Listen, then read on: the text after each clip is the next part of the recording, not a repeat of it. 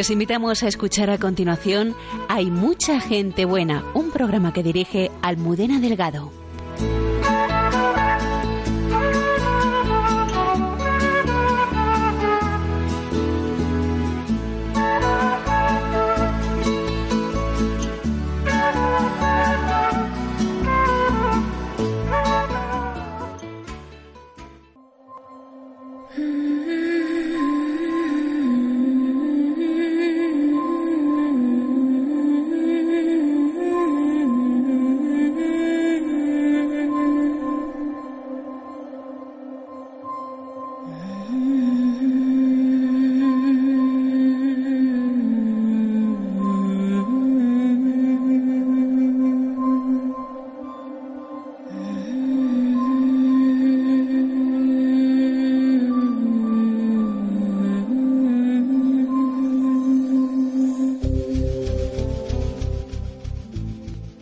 Nuestra existencia está incluida en esta alternativa.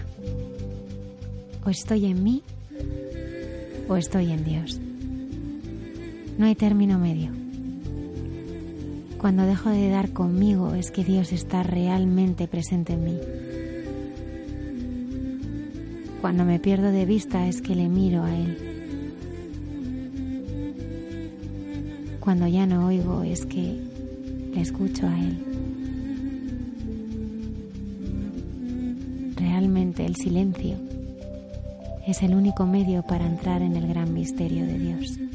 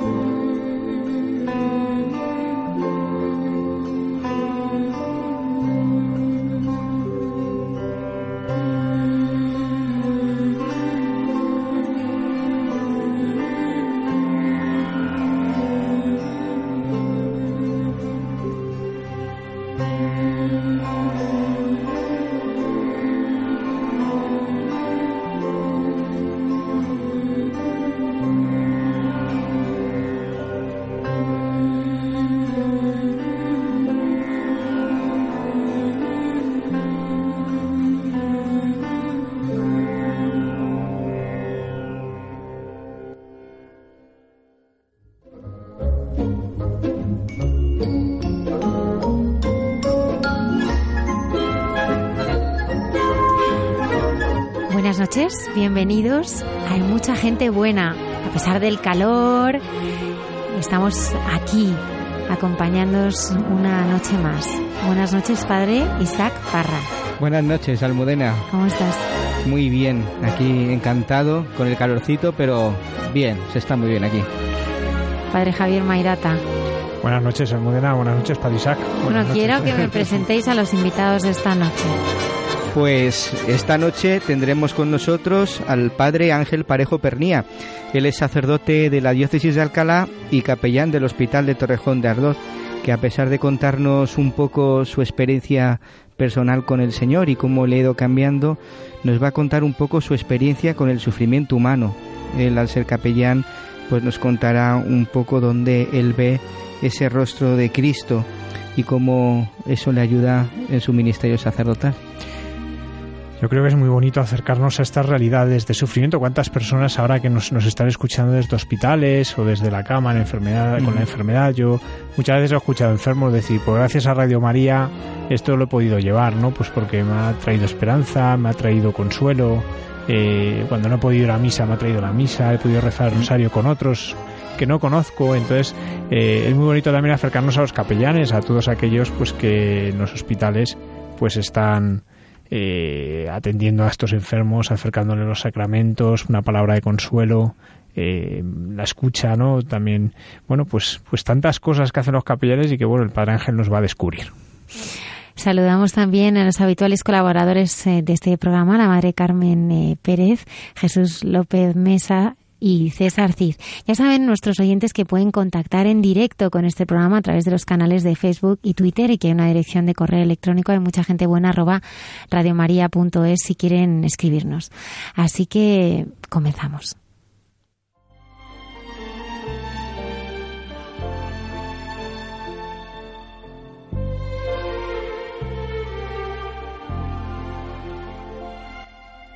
Come sei bella, più bella stasera, Mariù. Splende un sorriso di stella negli occhi tuoi blu.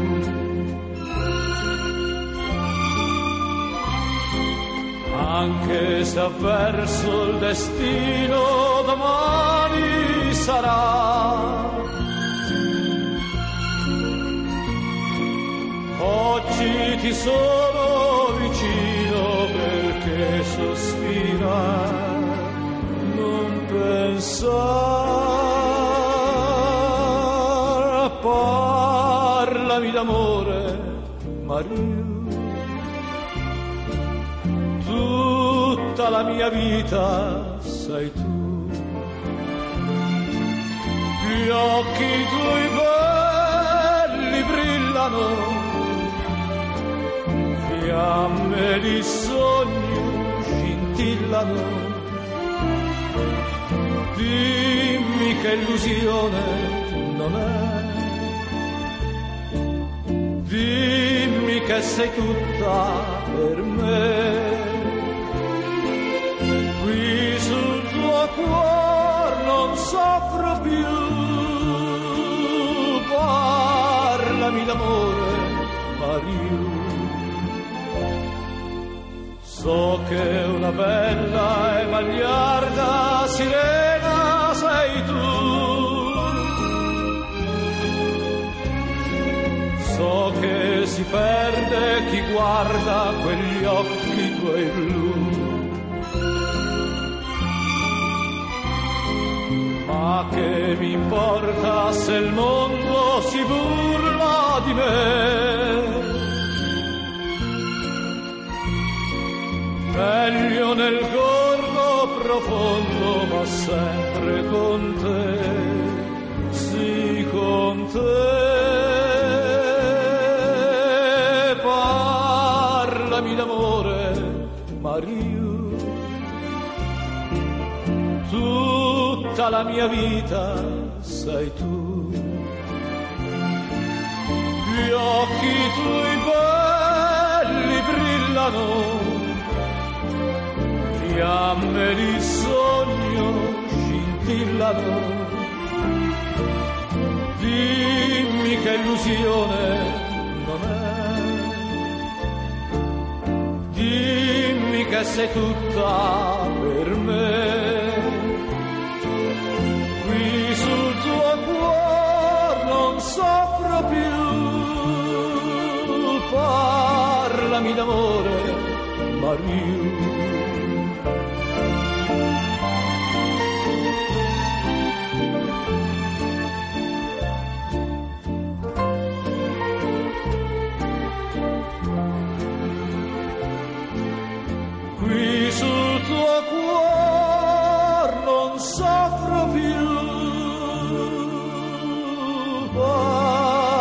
Ven y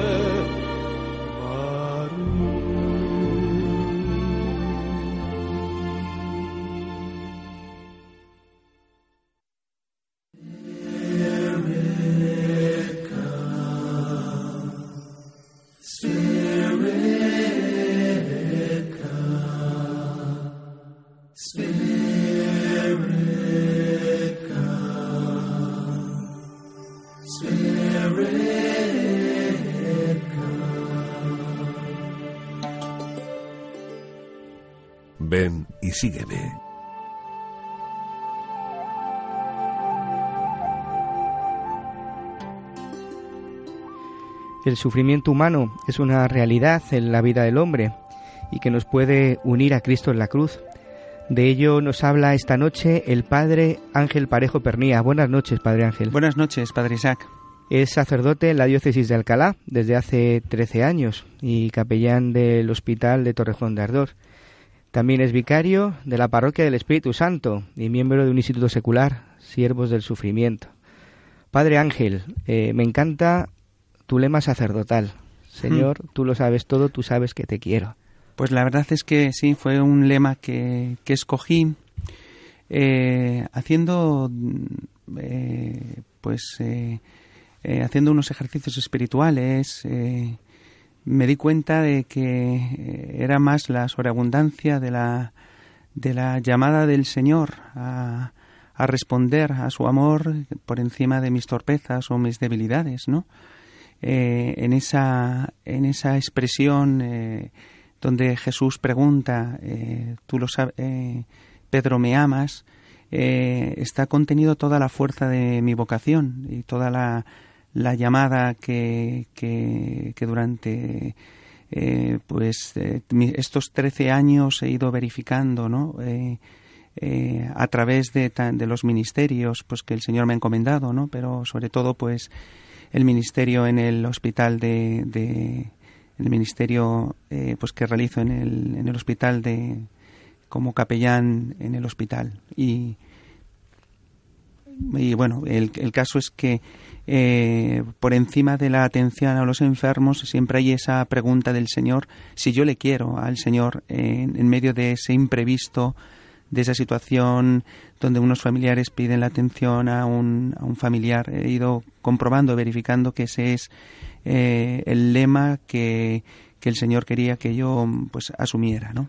¿Cómo conociste al Señor? ¿Siempre has estado en, en la vida de la Iglesia? ¿Tu familia es una familia católica, practicante. ¿Cómo te has movido en la infancia? Pues vamos a ver, em, nosotros somos cinco hermanos y mi madre era muy devota de la Santísima Virgen María y, mi padre también y, íbamos a misa todos los domingos y los domingos era un día de, fiesta. Eh, así ellos no lo quisieron inculcar desde siempre y por lo tanto se respetaba el precepto dominical, o sea, hasta el punto de que el domingo, eh, si no se habían hecho las tareas las tareas eh, escolares pues se dejaban sin hacer, ¿no? Pero el domingo era un día de descanso, de estar en familia, de ir al campo, de pasar el día juntos y en el centro estaba la, la Eucaristía. Eso mis padres, yo me acuerdo que nos lo inculcaron, íbamos todos juntos a, misa y eh, precisamente pues en este en esta seguridad de la fe pues surgió en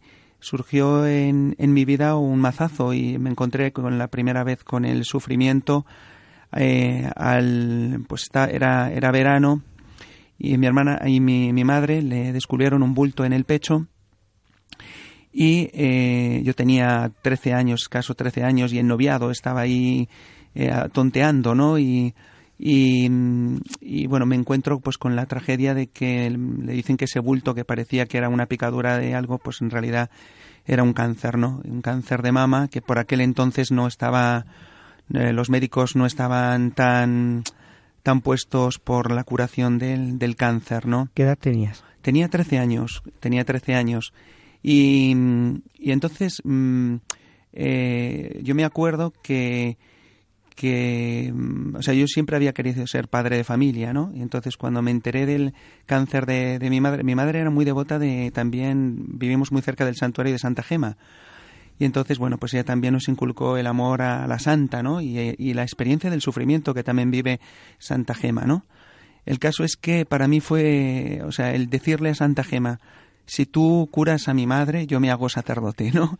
Eh, para mí era el mayor martirio que podría haber, mm. porque yo tenía el deseo de, de ser padre y eh, padre de familia y viendo a mi familia, que era una familia numerosa, pues yo la verdad es que me sentía llamado a, una vocación matrimonial.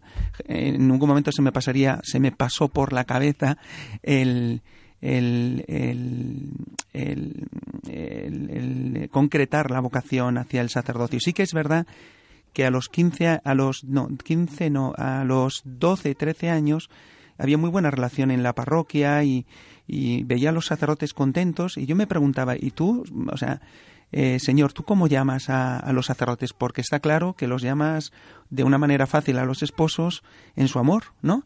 Pero tú cómo llamas a los sacerdotes? Tenía esa curiosidad, ¿no? Claro, era una pregunta que yo no sabía que era una pregunta que el Señor me estaba lanzando ya allí, ¿no? Y que luego, pues, con, luego comprendí, ¿no? Bueno, el caso es que no hubo un día, no, no fue un día feliz. Quiero decir, un, una, un, o sea, lo que quiero decir es que eh, no fue una respuesta feliz la que el Señor me dio en un primer momento. Eh, mi madre falleció eh, y eso pues despertó en mí muchísimas preguntas y me olvidé completamente de la vocación y de Dios. Mi madre decía, estamos aquí en la vida por una misión. Y yo me preguntaba, pero ¿y qué misión ha cumplido mi madre? Dejando a cinco hijos a la intemperie, ¿no? Con, con un padre que el pobre pues no, no, no, no, no, no va a saber cómo poder sacar adelante estos cinco hijos, ¿no? O sea, yo, mmm, o sea, eh, o sea, yo me daba cuenta que, o sea, que, que ya no iba a poder levantar la cabeza, que, que iba a ser infeliz. De hecho, eh, con aquella chica con la que estaba tonteando, pues dije, mira, eh, si todo acaba en la muerte, yo no quiero quererte, ¿no? Porque si, si uno quiere para luego eh, que ese amor no, no permanezca, pues, pues no, no, no lo quiero. Prefiero vivir en la infelicidad y en la soledad, ¿no? Mm, puede parecer un poco duro, ¿no? Pero, pero con 13 años, mm, o sea, yo ya me hacía estas, estas preguntas, ¿no?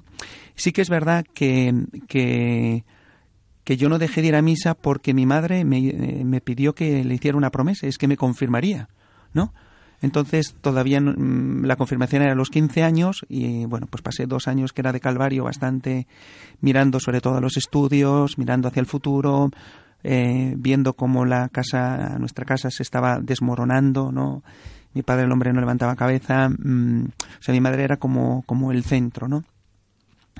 Bueno, el caso es que decido después de dos años pues apuntarme a, a, a, las, a las confirmaciones, ¿no?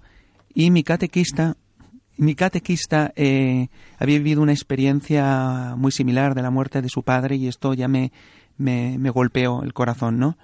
Y, eh, y además, bueno, es que me parecía una chica pues súper atractiva. Yo, o sea, quiero decir que, que humanamente eh, eh, consiguió sacarme de esa, de esa actitud de hermetismo y de, y de timidez, ¿no? Eh, yo me acuerdo que después de la muerte de mi madre yo, o sea, era incapaz de mirar a la gente a la cara, o sea, me daba como, empecé a tener como un miedo que, que no me lo lograba quitar, ¿no?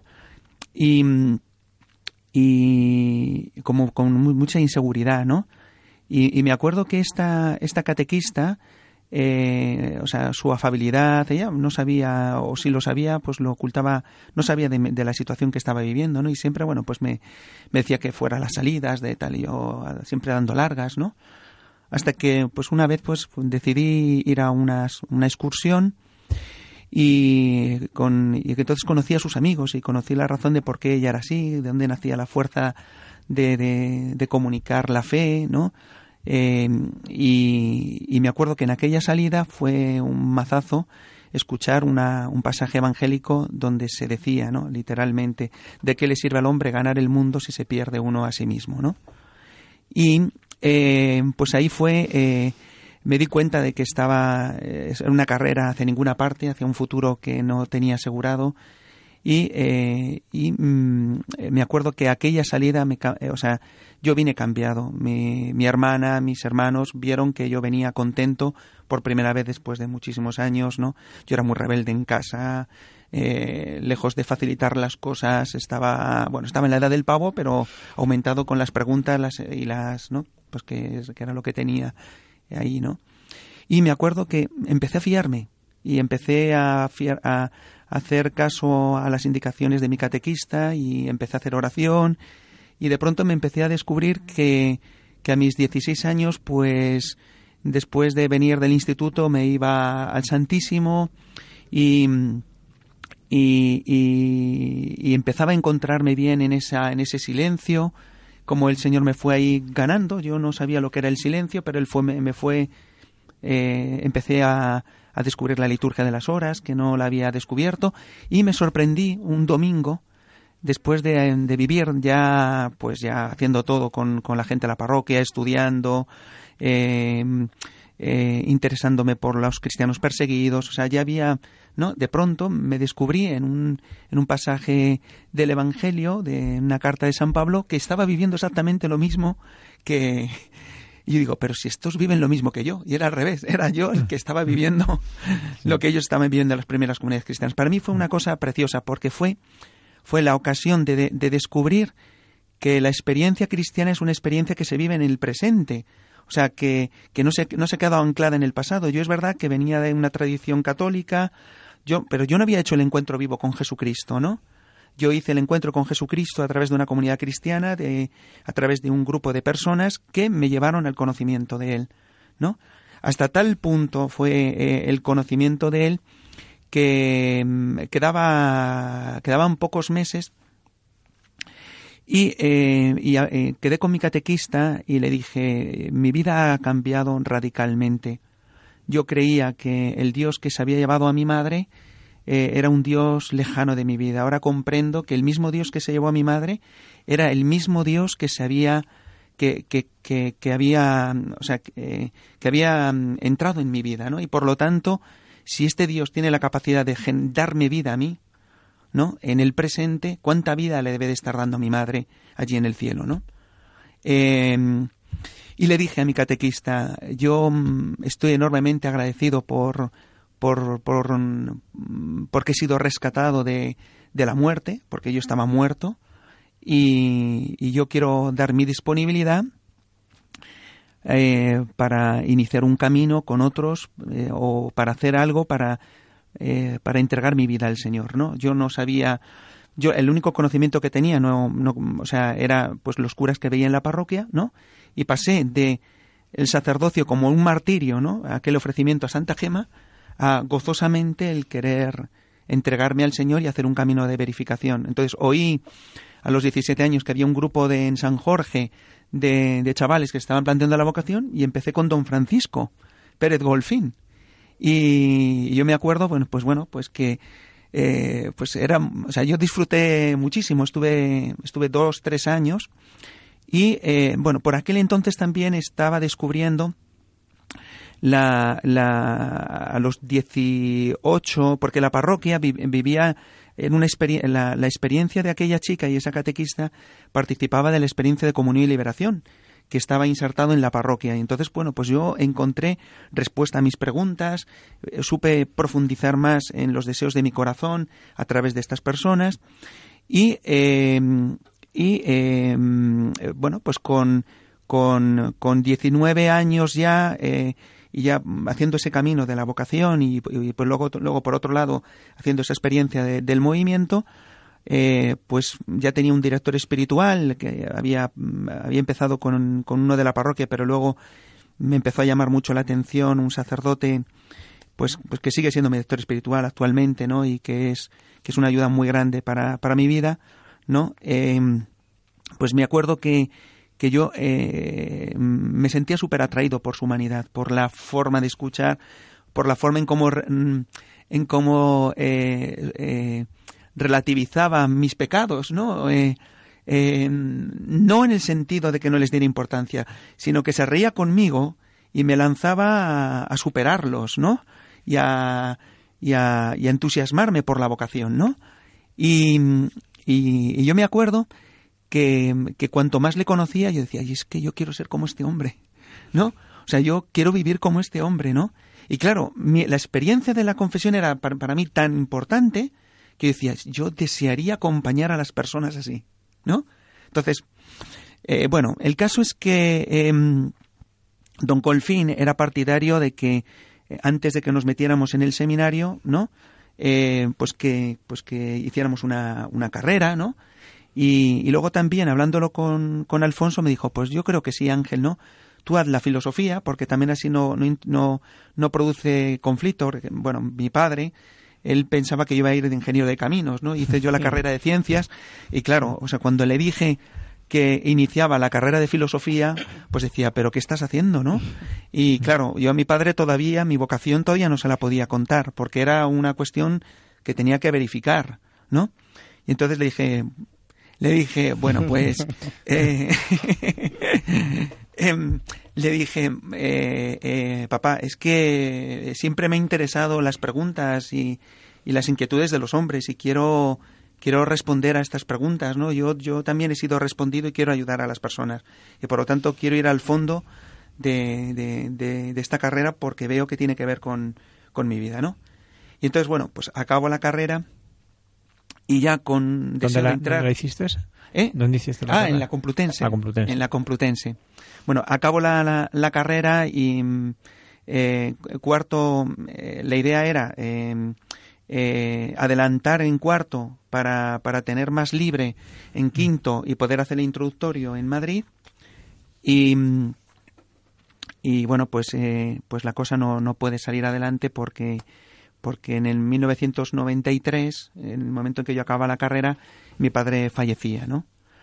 Eh, eh, fue otra vez un primer contacto con, la, con el dolor, con la experiencia de, de la muerte pero eh, ahí hubo un cambio radical. Esos diez años de, de, haber conocido a Jesucristo, del encuentro con Él, eh, de la, del encuentro con Él en la comunidad cristiana, de todo el bagaje, de todo lo que había aprendido en la carrera, eh, de, de, de, vivir como un cristiano comprometido, ¿no? En, eh, pues eso, o sea, me dio una madurez muy grande a la hora de afrontar la muerte de mi padre, ¿no? Y luego el Señor me hizo un regalo inmenso y es que fui uno de los pocos, bueno, fui el único hermano que se dio cuenta de una coincidencia, ¿no? Que, que son como signos, a través, Dios habla a través de signos, ¿no? Mm. Mi padre y mi madre se llevaban diez años. Eh, eh, en es, eh, tardaron en reunirse diez años. Murieron a diez días, en el mismo mes de mayo, y ellos eran devotos de la Virgen. Con lo cual yo... Mm, eh, percibí que era una señal preciosa, ¿no? Para, para mi propia vida y para entender que había, había necesitado diez años para entender que la muerte de mi, pad, de mi madre estaba dentro del plan de Dios y que mi madre venía a buscar a mi padre después de diez años, ¿no? Entonces, eh, eso introdujo en mí una certeza muy grande, muy grande, y, eh, y, y, y, yo dije, yo tengo algo que comunicar al mundo de que la muerte no tiene la última palabra, ¿no?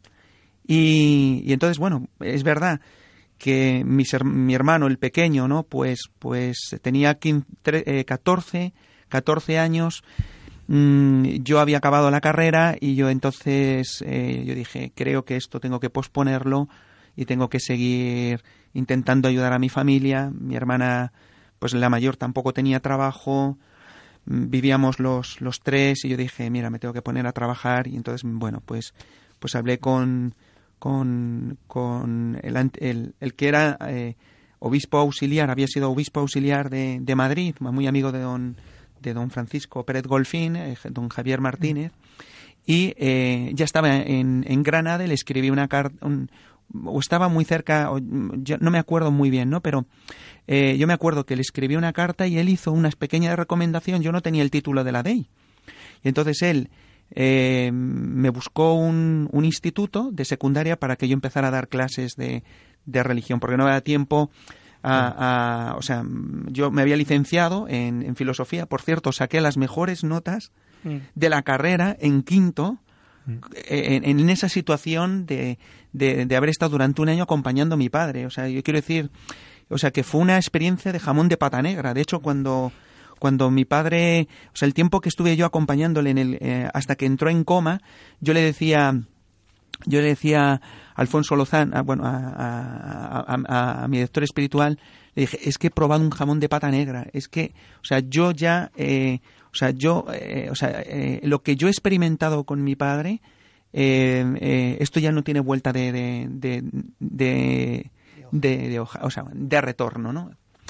Y, y, y, el caso es que, bueno, pues me pongo a trabajar y yo me acuerdo eh, que cuando entraba a dar clase a los alumnos, fijaos que yo era, o sea, eh, os he contado antes al principio que yo era muy inseguro, que, ¿no? A mí el encuentro con Cristo me cambia, me da una seguridad, una certeza, una fuerza, una valentía a la hora de vivir la vida que, que, que, que o sea, que, que para mí es evidente que Cristo está vivo, ¿no? Y, eh, y me acuerdo que entraba por el, o sea, cuando, en mi primer día de clase, me iba a encontrar con unos fieras, ¿no? De 14, 15, 16 años, ¿no? Y yo lo único que tenía era la certeza de, de que yo eh, conocía a Jesús y no tenía otra cosa más, ¿no? Eh, y me acuerdo que eh, entrando por el pomo de la puerta le dije le, le dije al, al, Espíritu Santo, ¿no? Que es una de las oraciones que más rezo eh, en el instante, ¿no? Ven Espíritu Santo, ven por María, ¿no? Y me dirigí a abrir la puerta, ¿no? Bueno, los, los chicos eh, me acuerdo, eh, entré en, en, esa primera clase y me encontré, bueno, todo tal, no uh -huh. sé qué, ¿no? Y, y eh, me hice valer. O sea, em, conseguí que esos chavales se apasionaran por su humanidad, se apasionaran por el amor a, a, a Cristo, por el amor a la Iglesia, por el amor a la Iglesia. Y estos golpes que escuchan los oyentes es porque estoy dando golpes en la mesa, ¿eh? perdónenme. ¿eh? Y bueno, pues es que, es que soy muy apasionado y el Padre Isaac me conoce y cuando hablo no pues no paro, como no él para de gesticuli gesticulizar. Gesticular. Gesticular. Muy bien, y bueno, pues no sé, a ver, eh, si hay alguna pregunta al respecto. Sí, sí yo eh, sí. me gustaría preguntarte sobre toda esta experiencia que tienes con tu padre, acompañar a tu padre en la Hmm. muerte. Yo, yo la he tenido parecida, ¿no? Mm. Y, y para ti, ¿qué fue lo que más te fue marcando en esa acompañar a tu padre? Porque acompañar a un padre que muere es acompañar su deterioro físico, es acompañar pues el ver cómo bueno, pues cómo esas funciones de padre más inmediatas ya no las puede hacer y que casi tienes que hacer tú. Hmm. Eh, ¿cuál, ¿Qué fue la- lo que a ti más te fue marcando en esos momentos? ¿Y cómo sentías eh, la presencia de Dios en todo Hmm. eso? Pues en, en primer lugar, o sea, cuanto más visitaba a, mis- a mi padre, más lo quería visitar. ¿No? Este es un punto que a mí me, me atraía profundamente. Estaba deseando, eh, porque nos turnábamos los hermanos, ¿no? Estaba, estaba deseando acabar la facultad para ir a ver a mi padre, ¿no? Entonces esto es una cosa que, que, que yo hice cuentas con ello y empecé a hacer un camino en este punto, ¿no? Entonces, mientras que estaba en él, pues me iba, me iba dando cuenta de pequeños detalles de cómo, de cómo él requería ser acompañado eh, y, y- y cómo él, eh, eh, mi padre mm, eh, tenía un mundo interior mm, que era, que era muy difícil de, de, de- de que lo expresara, ¿no? Entonces la enfermedad le abrió muchísimo y conocí muchísimas cosas de mi padre, ¿no? Eh, y, y, y- y entonces, bueno, pues eh, esa, esa, es, cuanto más eh, entablaba esa relación con él, donde yo le iba contando cosas, donde él me iba contando cosas, para mí era una bendición. Y por lo tanto, casi eh, podría decir que la enfermedad, más que verla como, como un mal, estaba siendo como la ocasión para conocer mejor a mi padre, ¿no? Y, y, me acuerdo que, mm, que, que mm, eh, los médicos, o sea, yo, eh, eh, claro, o sea, conociendo a mi padre como lo estaba conociendo, y, y él estaba luchando por salir hacia adelante, ¿no? Antes de entrar en, pues, en un proceso de, porque mi padre no muere de Alzheimer, muere, eh, muere por un, eh, por un fallo funcional, ¿no? O sea, eh, entonces está, está eh, eh, eh, tuvo un accidente de coche que yo eso creo que le revolvió también un poco todo, ¿no? Y, entonces bueno pues le salieron cosas que, que bueno pues que, que no que, el hombre pues no nunca nunca había tenido, ¿no? El caso es que o sea yo me acuerdo eh, yo eh, cuando, cuando mi padre entra entra en una situación de, de deterioro eh, los médicos que no sabían muy bien lo que tenía mm, deciden hacerle como una especie como como de, de, escáner no porque estaba perdiendo un poco como como la cabeza no entonces le- le iban a hacer una una prueba eh, neurológica no y yo además insistía en que en que decían bueno vamos a ver y si hay posibilidad no y, y, o sea yo eh, em, eh, estaba estaba en la cama a su lado y entonces comprendí una cosa no Eh, durante todo ese tiempo yo había a mi, a, a mi padre le había amado como nunca no Eh, porque se había dejado amar no también. Y, y entonces me vino a la frase me vino a la mente una frase de Paul Claudel que dice ama quien dice tú no puedes morir, ¿no? Entonces, me acuerdo que me puse a llorar eh, de conmoción al descubrir, si yo he amado a mi padre, ¿no? Tanto en estos días que no quiero que se muera, cuánto más Dios, que lo ha amado durante toda su vida, eh, no permitirá que la vida de mi padre se pierda en la nada, ¿no? Fue como una intuición preciosa que me hizo entender que Dios es un Dios amor y en cuanto a amor es capaz de, de, de, dar eh, lo mejor a sus hijos, de dar su vida, ¿no? ¿No? Yo ya había entendido que era un Dios de, la, de la, vida, ¿no? Pero esta frase eh, me golpeó tan profundamente que comprendí que, que por encima del deseo que yo tenía de que mi padre se quedara con nosotros a vivir, quizá a lo mejor Dios le estaba llamando a encontrarse ya con él para regalarle la vida en plenitud, ¿no? Y ahí fue cuando yo empecé como a dejar marchar a mi padre. O sea, mientras tanto le quería conmigo, o sea, no quería que se fuera, ¿no? No sé si he logrado. Sí. Bueno, y nos hemos quedado en que estabas en instituto, estabas haciendo de casi Ah, de padre, ¿no? sí. Porque tenías que hacer casi de padre Sí, en tu sí, familia. sí.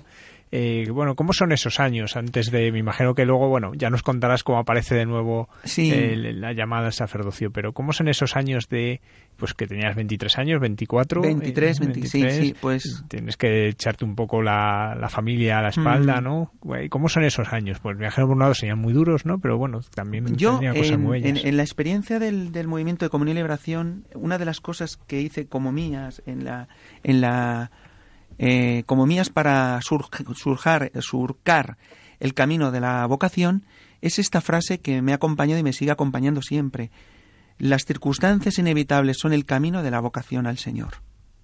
Y esto era una circunstancia inevitable Mm. inevitable porque el Señor, o sea, me ponía delante una circunstancia en la que yo comprendía, si yo no aprendo a vivir esta circunstancia, yo no tengo la garantía de que pueda seguir viviendo otras circunstancias más adelante.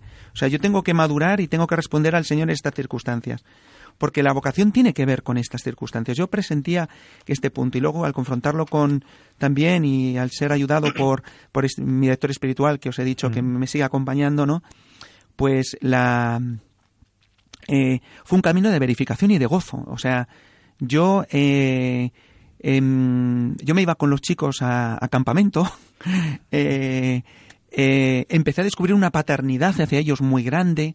eh, me pedían que me quedara después de los recreos o, o para hablar con ellos, me comentaban sus cosas y yo empecé a ejercer una paternidad con los chavales que incluso yo pensé, digo, a lo mejor si esta situación y tengo que seguir ayudando a mis hermanos y no me puedo ir al seminario, pues a lo mejor lo que tengo que hacer es la rama de consagrarme, ¿no?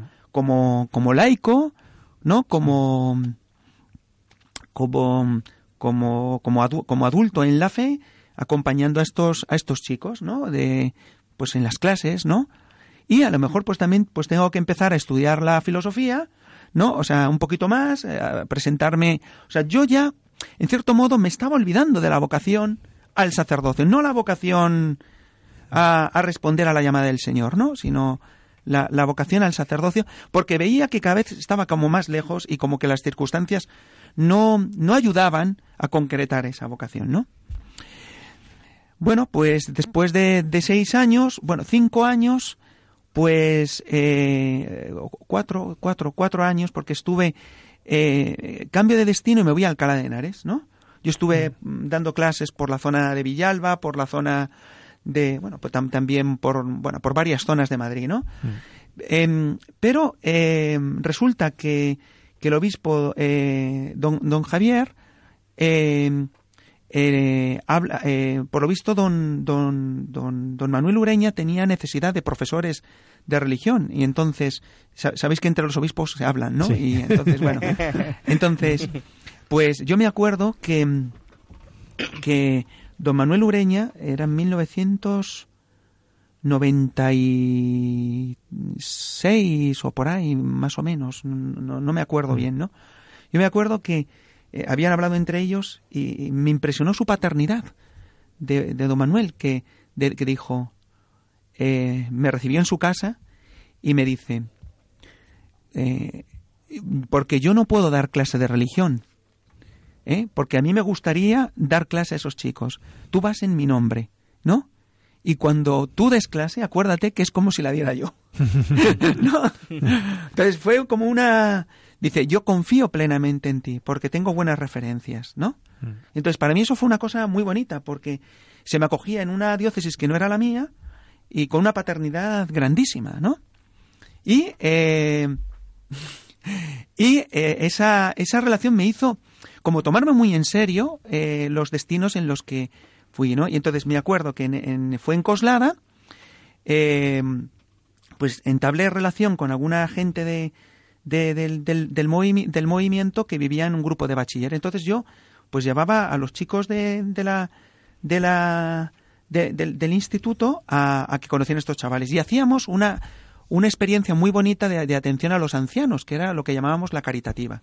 Y ahí también, pues, además de educar a los chavales, yo empecé a tener una facilidad más mayor para atender a los enfermos y a, a la gente mayor, que no tenía como una experiencia. Entonces, todo ha ido como confluyendo para que yo ahora en el hospital tenga unas capacidades y una forma de estar con los enfermos que nace de una educación recibida de años.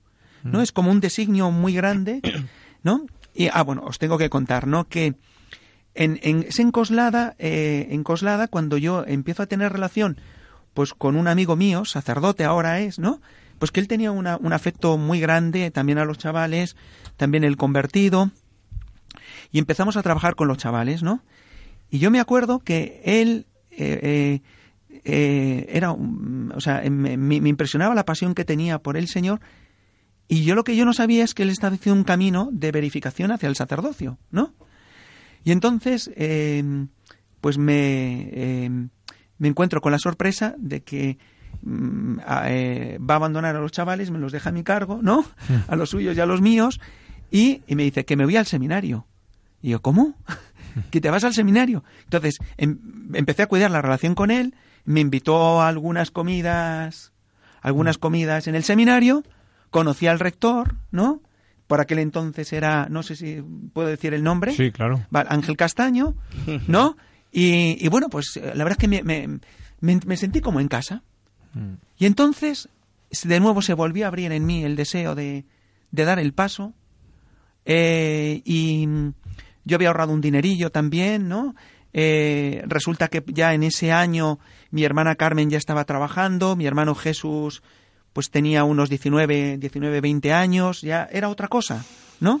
Era otra cosa y, y le comenté a, a mis hermanos eh, después de haber hecho pues un camino un poco de introductorio, ¿no? En, en, en Alcalá, les dije a mis hermanos, mirad, yo creo que ha llegado la hora de que, de, de que yo también tengo que verificar la llamada del Señor, ¿no?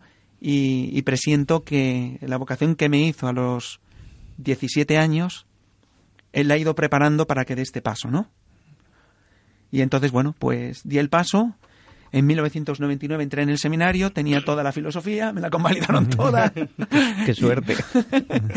y bueno, suerte y, y no, porque, porque quiero decir que, que la verdad es que el seminario de, de la diócesis de San Damaso, y quiero, quiero tirar una lanza, ¿no? Hacia San Damaso, pues la verdad es que tiene muy buenos profesores y por aquel entonces había grandes profesores de filosofía que a mí me hubiera gustado eh, escucharles, porque yo vengo de la carrera de, de- de filosofía civil en la Complutense. Entonces yo he estudiado a, a los más rec- recalcitrantes y ateos, y, ¿no? Quiero decir, bueno, es verdad que Santo Tomás, San Agustín, pero se, se- se estudia como muy poco, es más bien la filosofía moderna, Descartes a tope, Kant, bueno, Husserl, ¿no? La fenomenología, bueno, ¿no? Eh, Sartre, eh, o sea que... pff. Entonces, bueno, Sí, en esto, eh, bueno, por ejemplo, tú tuviste eh, a Pablo Domínguez. Ah, eh, ya me hubiera gustado. Pero lo conocerías en la, Lo en la conocí- Facultad de Filosofía. Claro, nos saludábamos. Él, de hecho, él, cuando yo estaba acabando la carrera, el, el obispo le mandó a la Complutense. Claro. Eh, yo, eh, fue una pena, o sea, que si hubiera un par de, un par de años más hubiéramos coincidido. Claro, Pero nos saludábamos, o sea, quiere decir que nos conocíamos y nos saludábamos afectuosamente. claro. Pero, y de hecho le decía, tengo que ir a tus clases de lógica, le decía. Aunque yo había estado ya, había hecho lógica en la Complutense, pero pues, simplemente por estar con él, porque me parecía un hombre Ah, apasionante. Que se disfrutaba muchísimo. El padre Pablo Domínguez, eh, bueno, para el que no le suene ahora, es el, el sacerdote que protagoniza La Última Cima, que falleció en un accidente de montaña. Bueno, eh, pues continuamos ya y ya entras en el seminario, ¿no? Sí. Pero antes de, de entrar al seminario, cuando uno mira atrás, piensas que, vaya, tiempo perdido, que podía haber sido sacerdote antes, o al contrario dices, bueno, pues el camino de la providencia. No, no, es que eh, la experiencia humana que hice en esos, en esos años fue tan grande que digo, no me, o sea, se lo decía a mucha gente, decía, no me arrepiento de no haber entrado en el seminario antes. Mm. Sí, de hecho, lo- lo de hecho. Entro en, en Alcalá de Henares, no entro en Madrid. Sí, además eso. Mm. Sí, pero Quiero y- decir, y- porque, porque obedezco las circunstancias. Claro. O sea, porque os, os he vuelto a decir que para mí la vocación es responder a las circunstancias y no saltarme nada de cómo Dios habla a través de la realidad.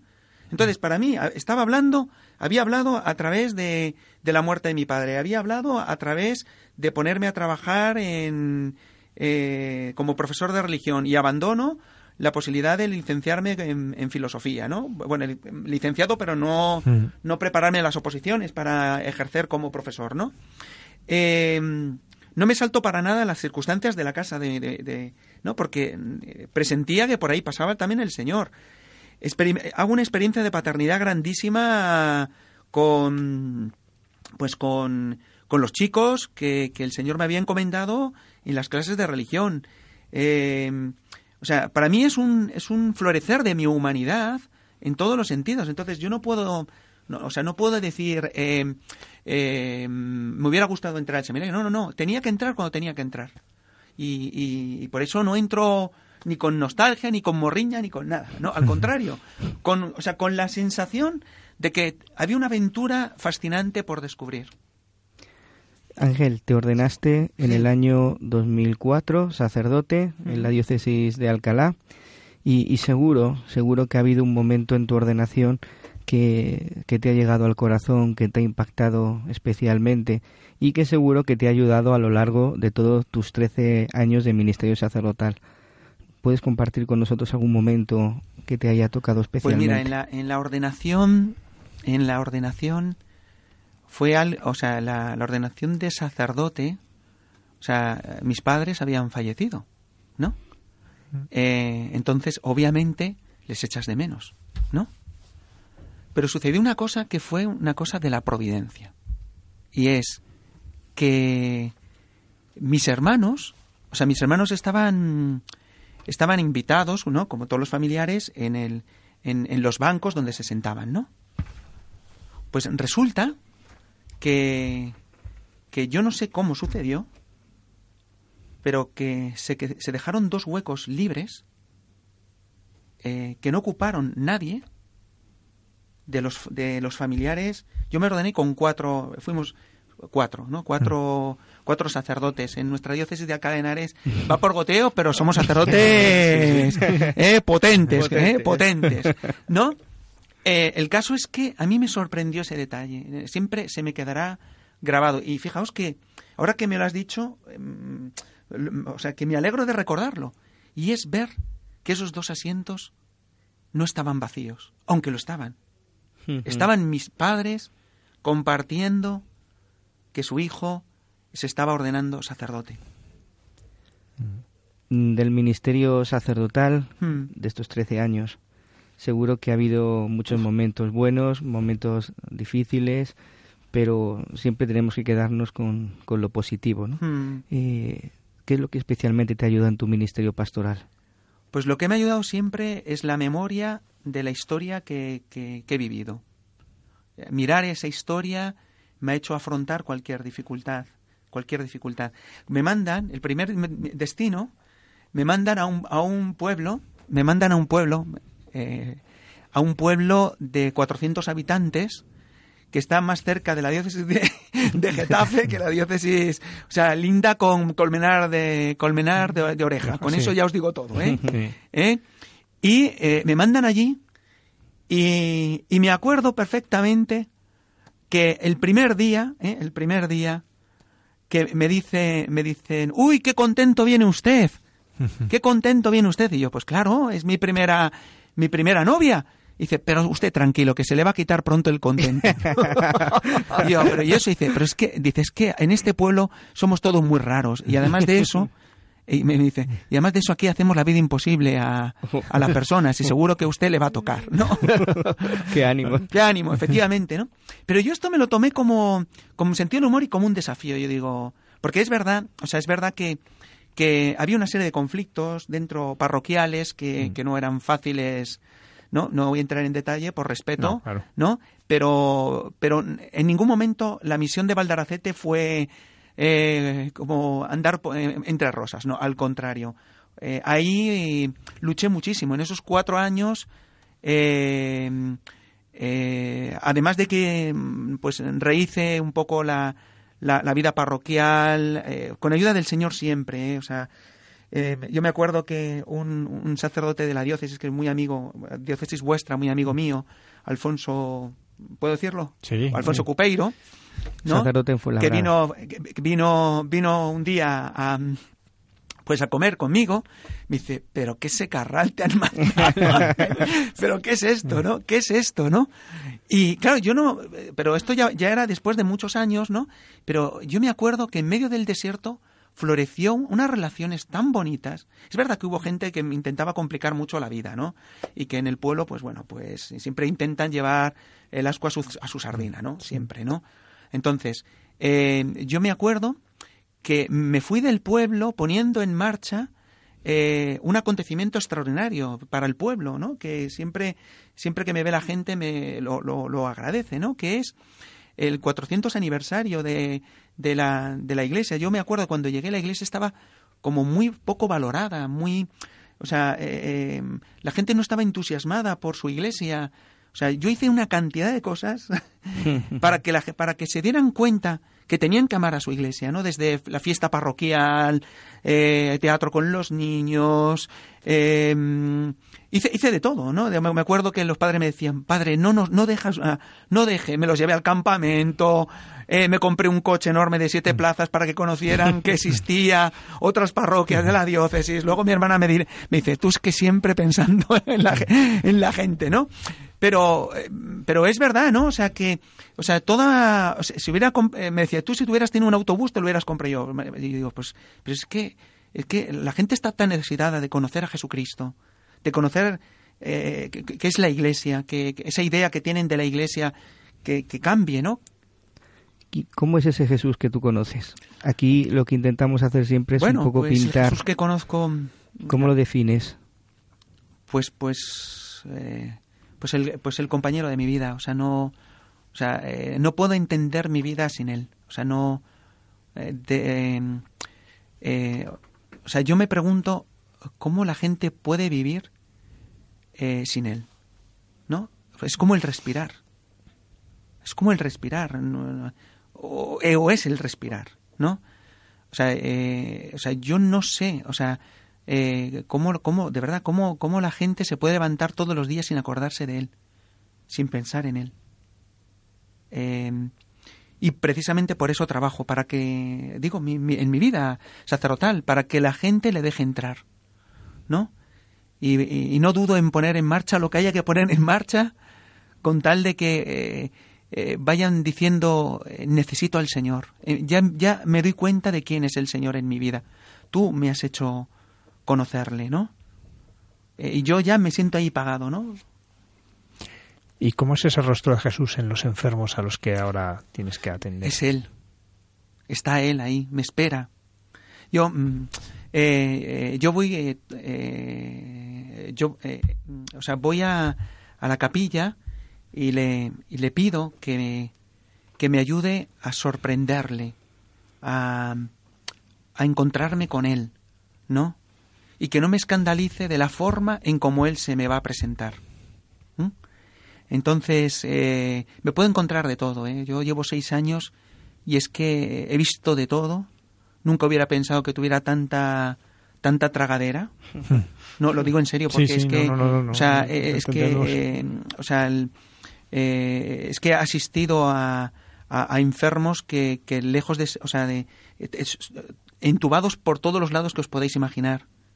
Recientemente he visto a un sacerdote de, nuestra diócesis eh, que ha fallecido, eh, don Rufino, eh, pues le he visto en la absoluta precariedad, viéndole cómo las enfermeras lo cogían de aquí para allá y lo y yo veía ahí a Jesús. Con ese sacerdote me he confesado. Mm.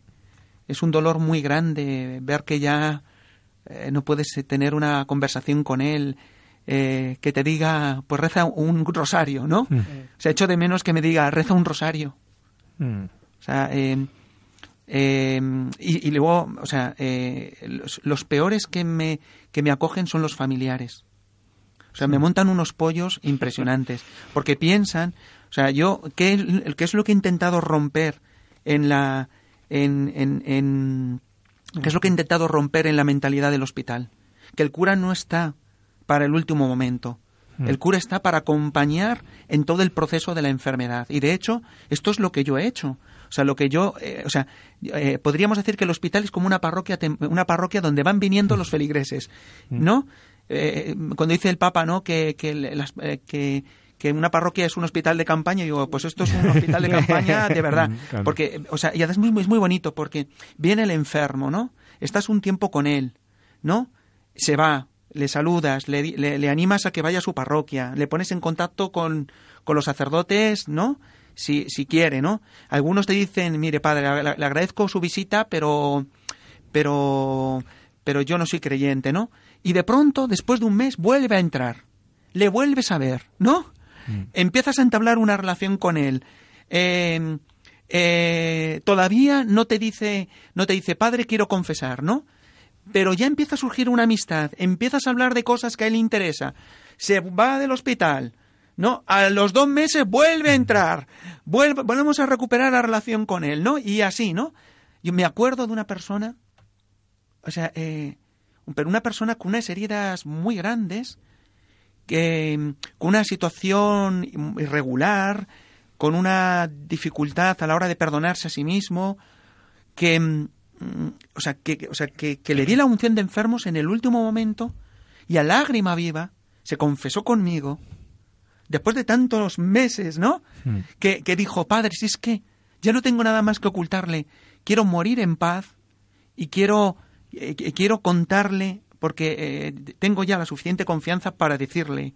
Y me acuerdo, una, una de las confesiones más bonitas que he hecho o, un drogadicto, o entro, por ejemplo, y me encuentro con un musulmán, tengo amistad con un judío, eh, que luego he traído a la parroquia por atenderle. Quiero decir que el hospital es un ámbito tan humano donde las personas eh, dejan de, de aparentar esto es como... Sí, que están, en pijama. claro, están en pijama. Esto es como... Claro, efectivamente, están en pijama, tú lo has dicho.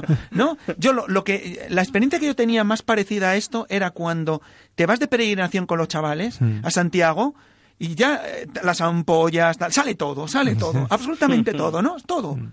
¿No? Pues es que esto, es que sale todo. Pero fijaos, tú puedes acompañar al enfermo, pero el familiar está tan ajeno a la, a la compañía que le estás haciendo que, que es el familiar el que tiene miedos, el mm. que no quiere que vengas a visitarle, porque piensa que se va a asustar. Mm. Recientemente, este sábado, ¿eh? una persona me dice, o sea, yo entro con la simpatía eh, normal, mm. ¿no? Saludo, llamo a la puerta, se puede. Hola, ¿cómo te llamas? Eh, eh, ¿Qué te pasa? ¿Cómo, eh, vives aquí en Torrejón, ¿no? Eh, ¿Cuál es tu parroquia? Empiezo a hablar con el hijo, ¿no? Eh, y el hijo le llaman por teléfono y yo sigo hablando con el padre, pim pam, pim pam, pim pam. Y entonces el padre me dice, quiero confesar. Pues me pongo a confesarle. ¿No? el hijo entra y le dice el padre, déjame que estoy confesando. ¿No? El hijo se va. Acabo de confesar y me dice el hijo, le he puesto una denuncia. ¿A ti? A mí, sí. Bueno, luego al final, eh, o sea, estaba indignado, ¿no? Y me dice, me dice el, el, el, padre, me dice, mi hijo te la va a montar. Porque tenía tres, tres bypass, ¿no? Y, y dice, si el miedo lo tienen ellos, a mí que me dejen. a mí que me dejen. Y dice, bueno, y si, tu- si mi mujer está aquí, no te hubiera dejado ni entrar. Mm. Lo digo, es un caso Sí, paradigmático de cómo la gente tiene un miedo atroz a que el sacerdote vaya a- al hospital. Y yo, si esto sirve eh, a, a los oyentes para que cambien la percepción, pues yo se lo agradecería. Sí, yo no sé si sabes lo que le sucedió a Juan Pablo II cuando fue a ver a su amigo Sandro Pertini. Eh, Sandro Pertini, el que fue presidente de la República Italiana. Eh, bueno, los que tenemos cierta edad nos acordamos de él del Mundial del 82, que era el que pegaba esos saltos en la tribuna de Bernabéu Sí, cuando sí, metía sí. goles Italia. No, pues bueno, pues eh, tenía cierta amistad con Juan Pablo II, aunque él, él no era creyente, pero cuando enfermaba al hospital, la mujer no dejó entrar al Papa en la habitación de Sandro Pertini y cuenta el fotógrafo, lo contaba, esto lo contaba relativamente poco el fotógrafo, se quedó fuera el Papa, se sentó, rezó el rosario y cuando acabó dijo, bueno, ya hemos hecho lo que teníamos que hacer, vámonos, ¿no? Pero ni al mismo Papa le dejó entrar un familiar, ¿no? Para que veas que, que, que- que esto, pues por desgracia, sucede tantas Mm. veces, ¿no? Y, y que muchas veces en eso... eh, ¿Cuántas eh, parroquias hay que hay eh, se hace se da la unción de enfermos cada cierto Mm. tiempo o en la Pascua? Claro. Pero como si en la mentalidad, Mm. ¿no? Una vez que tuve acompañado un sacerdote del hospital, íbamos dos sacerdotes y la gente cuando pasaba por delante de nosotros miraba y decía, "Ay, ¿qué, qué ha pasado? ¿Qué ha pasado? ¿no? Alguien ha muerto. Madre mía, madre mía, que me, que me quede como estoy, ¿no? Claro, ¿no? Entonces Sí. ahí es verdad que... Mm. Y, y- y está vuestra labor callada en los hospitales, Mm. que no ve nadie, que incluso a veces pues es signo de contradicción, ¿no? Pero que, Mm. que insustituible es esta gente, estas personas que, que, que pueden morir en paz gracias a, a Mm. que estás allí, ¿no? Aun con todas las dificultades, aun con todas las pegas que, que, que- que tiene el día a día, ¿no? Pero, pero en eso, pues, cuántas gracias tenemos que daros a los capellanes de hospital que estáis ahí. ¿no? No, yo tengo que darle gracias a Dios porque, mm, o sea, eh, porque esto es una vocación y yo he descubierto que es una vocación dentro de la vocación. Sí. O sea, eh, yo, eh, es curioso, pero yo he estudiado el, el obispo anterior que me mandó a, a, a Valdaracete, me sacó de Valdaracete porque quería que estudiara Derecho Canónico. Y estudié Derecho Canónico. Y acabé y me licencié y tengo mi tesina en Derecho Matrimonial, ¿no? Y mi obispo me, eh, me dijo, mira, mm, hay, un, eh, hay un cura que me ha hablado muy bien de ti con respecto a una faceta que tú no tendrías inconveniente en realizar. Y yo, digo- y yo le digo a mi po- obispo, ¿y cuál? Y dice, la atención a los enfermos. Y yo, bueno, don Juan Antonio, sí, es verdad. No tengo ningún ninguna ninguna reparo si usted así lo quiere. Pero y, pero yo est- soy estudiante de derecho canónico, me acabo de y me dice, no tengo a nadie. Eh, ahí entonces me di cuenta y eso para mí ha sido una cruz porque porque una cruz entre comillas, ¿no? Porque porque ha sido renunciar a la posibilidad de dedicarme al, al tribunal. Por eh, aceptar la capellanía. Y ahora puedo decir, ¿no? Aunque a veces se me mete la tentación, ¿no? Pero, mm, pero puedo decir que no, que he preferido, o sea, que prefiero mil veces ser capellán de hospital que estar en el tribunal. Lo digo, lo digo de corazón, ¿eh? No, no lo digo, o sea, eh, y, su- y supone un dolor porque, porque, porque he estudiado y estoy preparado y me hubiera gustado eh, coger práctica y, y sé que podría ayudar a las personas. De hecho, en el hospital eh, les he remitido al tribunal eclesiástico. o, sea, o sea, todo me ha servido la filosofía para hablar con los enfermos. La teología, todo, todo. Es que me sirve todo, ¿no? O sea, el- el- eh, puede salir de todo. Y como me gusta también la ciencia, hasta re- recomiendo eh, libros científicos que para, para abrir esa pregunta, apertura de la ciencia, eh, para que no se cierre la pregunta religiosa. Estás muy cerca del sufrimiento humano, Mm. muy cerca. También lo has vivido en, en tus carnes, como nos contabas, el fallecimiento de dos personas queridas y, y, bueno, en el hospital pues también estás muy cerca.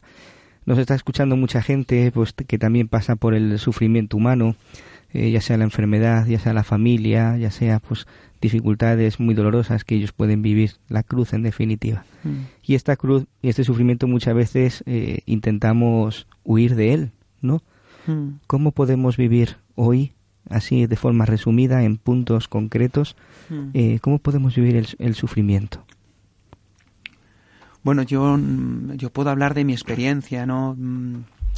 Eh, la primera cosa, la primera cosa es que el, el, sufrimiento es una puerta para, para, conocer a Dios y para conocerse a sí mismo.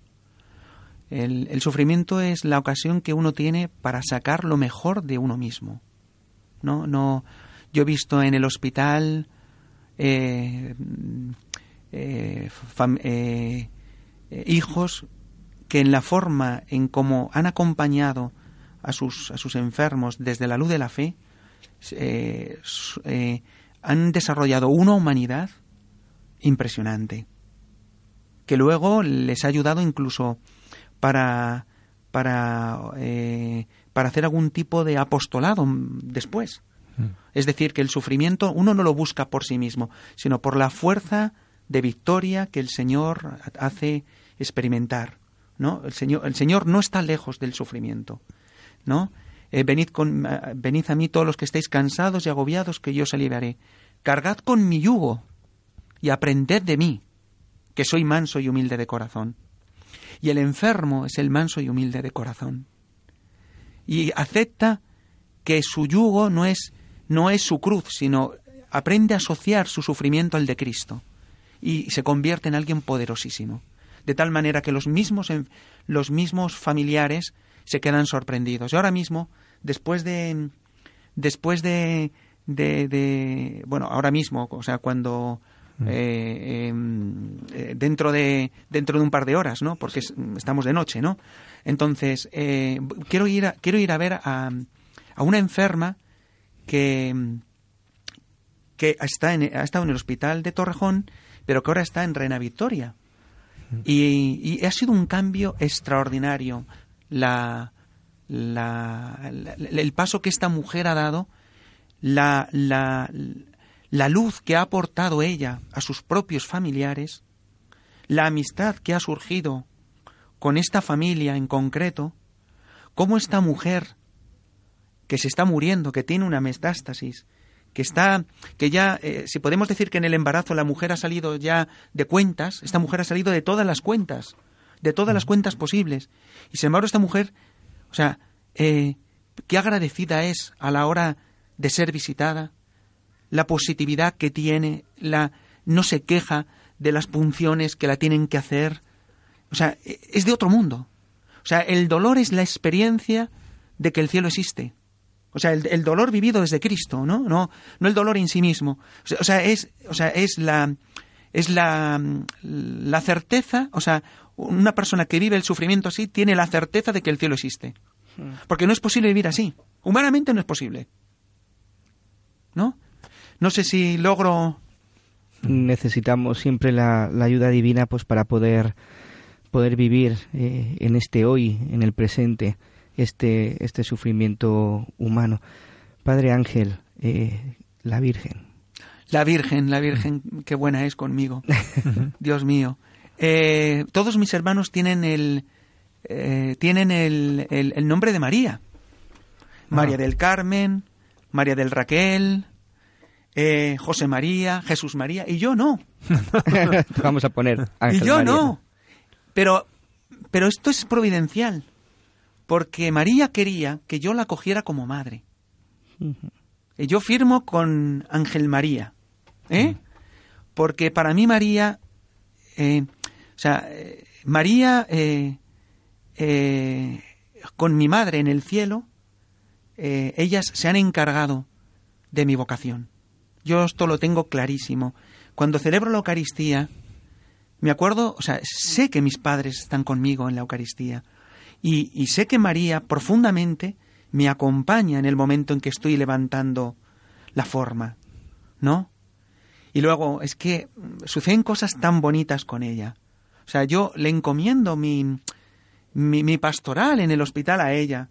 Yo los miércoles y los viernes, eh, eh, en un momento determinado de mi vida, eh, presiento que, que, ella me, me pide ayunar por, ¿no?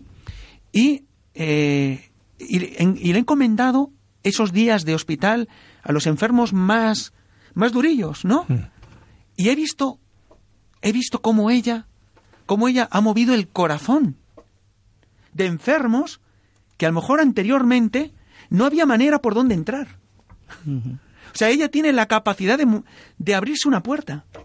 Y yo he visto, lleno de sorpresa, cómo, cómo ella lo hace. Y por lo tanto, bendito ayuno. Hmm. Bendito ayuno. Padre Ángel Parejo Pernía, sacerdote de la diócesis de Alcalá y capellán del Hospital de Torrejón de Ardor.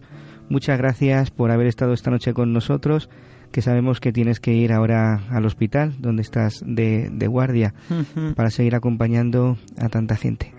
Muchas gracias. Muchas gracias a vosotros por la invitación y por... La verdad es que si me hubierais invitado no hubieran salido tantas cosas, que me ha emocionado poderlas contar. Gracias. Muchas gracias.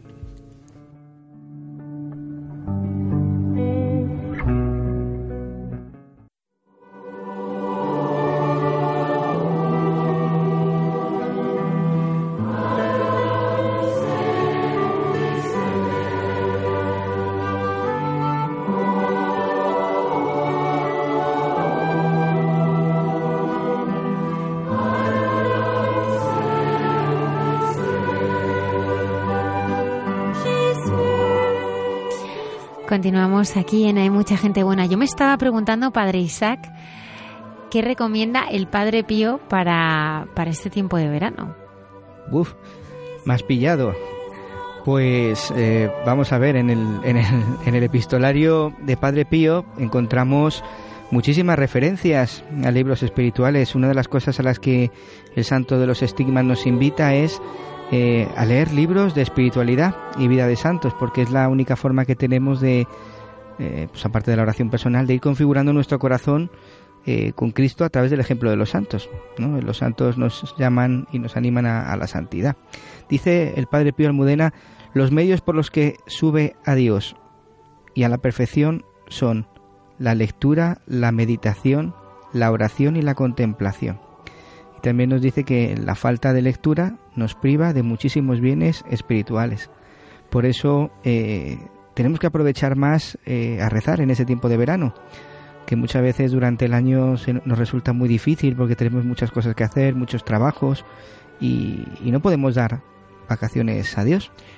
A veces parece que las vacaciones son el invierno del alma, ¿no? Verano es el invierno del alma, porque a veces es cuando más se enfría la relación con el Señor cuando más tiempo tenemos, a veces menos le dedicamos. También a veces es porque eh, en nuestro esquema habitual, en nuestra rutina, en nuestros horarios, pues tenemos muy claro cuándo podemos ir a misa, cuándo podemos rezar, ¿no? Pero a veces en verano, pues ya eh, cambian los horarios y eso hace que a veces también se resienta la relación con el Señor. Y, por eso es tan importante también el, pensar un poco, ¿no? Cada día, bueno, y mañana qué voy a hacer, ¿no? ¿Cómo, cómo voy a cuidar la relación al Señor? ¿Cómo voy a descansar con el Señor? Pero yo quería preguntarte, Padre Isaac, ¿hay algunos libros que recomiende especialmente el Padre Pío? ¿Hace alguna recomendación él? Sí, mira, eh, por ejemplo, la vida de Santa Teresa, el camino de la perfección, de Castillo Interior, o por ejemplo las confesiones de San Agustín. A mí, eh, Almudena, hay un libro especialmente que me está ayudando mucho este verano. No sé si lo conocerás. Sí. la fuerza del silencio del cardenal Sara. Sí, el editorial hemos comenzado con un texto. Pues un libro que a mí me está ayudando muchísimo porque me está haciendo entender el valor y el sentido del, del, del silencio, ¿no? Como el silencio no es la ausencia de palabras, sino el reconocimiento de una presencia. Y ver cómo, cómo Dios pues va haciendo todo en el silencio, ¿no? Y es un libro que los oyentes les puede ayudar mucho a, a valorarlo, ¿no? Porque, como dice este cardenal, estamos en una dictadura del ruido. Realmente, Padre Javier, eh, el hacer silencio dentro de uno mismo es darle a Dios la oportunidad de caminar a nuestro lado. Sí, porque en el fondo el silencio al final es lo que nos permite sintonizar con Dios, ¿no? Eh, a veces uno puede decir, aquí hay silencio. Bueno, hay silencio relativamente, porque si tenemos una radio, empezamos a mover y tenemos montones de cadenas. Si tuviésemos un receptor de televisión, montones de cadenas de televisión. Es decir, nosotros no oímos eso, pero está ahí, ¿no? Pues igual la voz del Señor está ahí, pero el silencio es lo que nos permite sintonizar con, con la voz del Señor. Si no hay silencio es muy difícil escuchar al Señor, casi imposible, porque eh, solamente en el silencio puede resonar en nuestro interior. Es muy bonito eh, este libro del, del Cardenal Sara, el anterior, que es también en forma de entrevista, Dios o nada, que cuenta toda su historia, ¿no? Y es una historia impresionante porque él es originario de, Guinea Conakry, un país que estuvo bajo dictadura y, y, claro nada más en la fuerza del silencio a veces comenta no pues como ese silencio a veces ante el poderoso ante el dictador, silencio que, al que te obligan, ¿no? Pues cómo ese silencio también es fecundo, ¿no? También lo vemos en la vida del cardenal Mantuán. el verano pasado estuvo estuvimos aquí, tuvimos un programa entero, ¿no? Sobre el cardenal Muy bonito. Pues, pues qué, qué, fecundidad puede haber en el silencio, ¿no? Alguien llamado a predicar, a, guiar a su pueblo, de repente se ve recluido en el silencio y sin embargo eso hace que siga siendo fecundo, ¿no? Ha vivido en el silencio. A mí me gustaría también hablar de otro libro, ¿no? Porque el Papa Francisco y también Benedicto XVI eh, ha hablado muchas veces de, un libro que no es de ningún santo, que los papas siempre hablan de libros de santos normalmente, es muy raro que hablen de libros que han escrito escritores contemporáneos. Pero hay un libro de Benson, que es de hace más de un siglo ya, que es Señor del Mundo. ¿No? Es un libro impresionante que, que habla del final de los tiempos. Y es un libro que, que, el Papa recomienda muchas veces porque es un libro que sostiene la esperanza en momentos de dificultad, ¿no? lo que hace el Apocalipsis. ¿no? Sostener, dar esperanza en tiempos de dificultad. Es verdad que es un libro que tiene sus pequeñas dificultades porque, claro, un libro de hace más de un siglo que ve el futuro, pues claro, cuenta cosas del futuro que luego pues son distintas, ¿no? Eh, los aviones no tocan el, claxon para dejarse pasar. Entonces, pues hay cosas que nos distraen un poco, ¿no? Pero hay un fondo, que eso es lo bonito de este libro, ¿no? De, cómo es la persecución, de, que hay elementos de la persecución que hoy se están dando en, el mundo y, por tanto también eh, habla de cómo se, se puede ser fiel en medio de la persecución, en medio de la dificultad. Eso, son libros que, que, son muy aconsejables en verano, ¿no? Hay, hay distintas gradaciones. Yo siempre digo que en verano hay distintas gradaciones, ¿no? Hay alguno que dice, hombre, pues yo en la playa del Mar San Agustín, no sé, no, no lo veo, ¿no? Bueno, pero, pero yo que sé, hay montones de libros, ¿no? Que, que siendo vidas de santos son más ligeros. Novelados, ¿no? Claro, más novelados, hay, colecciones preciosas en eso y que te permiten, pues eso, estar en clima de Dios, ¿no? Aunque estés en la playa, aunque estés, eh, pues estar en ese clima de Dios con algo que se lee fácil, que no es, no es un libro que te obliga a una gran reflexión, pero que te va dejando, no ese pozo de Dios. Claro, cuando uno ve la vida de los santos, como San Ignacio Loyola, eh, pues como la, leer la vida de los santos es lo que le estimula, es lo que le pone en camino, ¿no? Es lo que le, le hace salir de sí en medio de la enfermedad y decir, yo quiero esto. Y por eso siempre en, verano es algo que nos puede ayudar mucho. ¿No? Y, cada uno pues, pues podrá elegir esa vida de santos en función un poco de sus, de sus circunstancias. ¿no? El que se va a, a, mí me encantaba, ¿no? En la hamaca entre dos árboles, dedicarme a leer, dedicarme a leer. Yo, eso era lo que más me gustaba cuando, tenía bastante menos años, era lo que más me gustaba de las vacaciones, ¿no? Y bueno, pues el que tiene eso, pues puede leer algo bastante más sesudo, ¿no? Pues el que está en otras circunstancias, bueno, pues algo más, más ligero, pero no por ello menos profundo. No podemos dar vacaciones a Dios, Almudena. No, en ningún caso. O sea, tenemos que seguir eh, rezando, rezando el rosario, ir a misa eh, dominical y si podemos de entre diario, pues mucho mejor, porque también eh, el Señor alimenta nuestra alma y nos une a Él, ¿verdad? Y estar con Él, estar, estar con Él. Mm. Es tiempo también de, pues, eh, ya lo decía, ¿no? la Madre Teresa de Calcuta. A veces pensamos que la oración es, es como construir un edificio, ¿no? Tenemos que estar, tenemos que hacer algo, ¿no? Y, y, y no, es simplemente pues estar con él, estar simplemente sin, sin, hablar muchas veces, otras veces hablando, compartiendo. Nosotros también hacemos un, un, esfuerzo en este programa por preguntar a todos nuestros invitados cómo, cómo hace oración, ¿no? cómo es ese momento personal, porque partiendo de esa intimidad entendemos que, que todo lo demás eh, se llena de, de vida. ¿no? Bueno, pues estas han sido algunas, algunas de, las, de las propuestas. Así que, bueno, si os parece, escuchamos un poco de música y seguimos con más propuestas esta noche Hay Mucha Gente Buena. Eagle in the dark, feathers in the pages, monkeys in my heart. rattling their cages. Found a way to blue, another ghost to follow. Said it's only up to you. It's the hardest pill to swallow.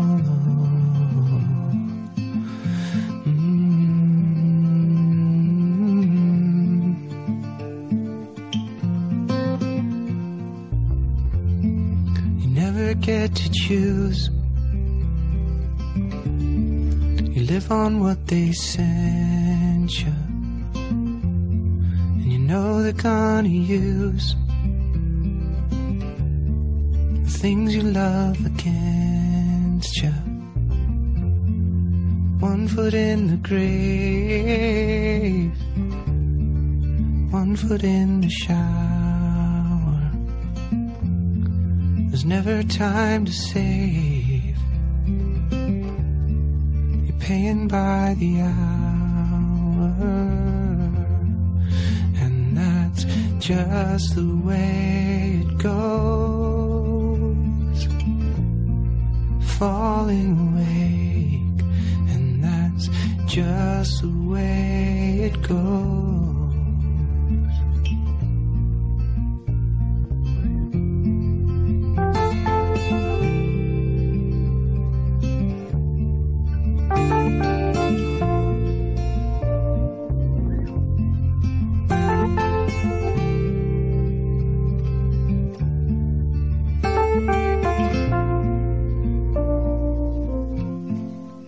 Slipping through the bars, aware of the danger of riding in the cars, taking candy from strangers, and you're never out of hand, never out of supersonic man. Do you wanna buy a rocket? Oh, that's just the way it goes. Falling awake, falling awake.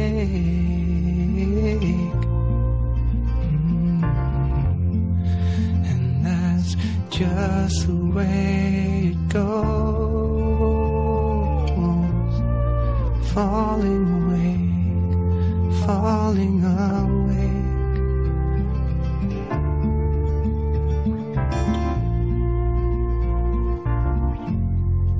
Eagle in the dark, feathers in the pages monkeys in my heart are rattling their cages. I could learn to play the game, could learn to run the hustle. If I only had the brains. the money or the so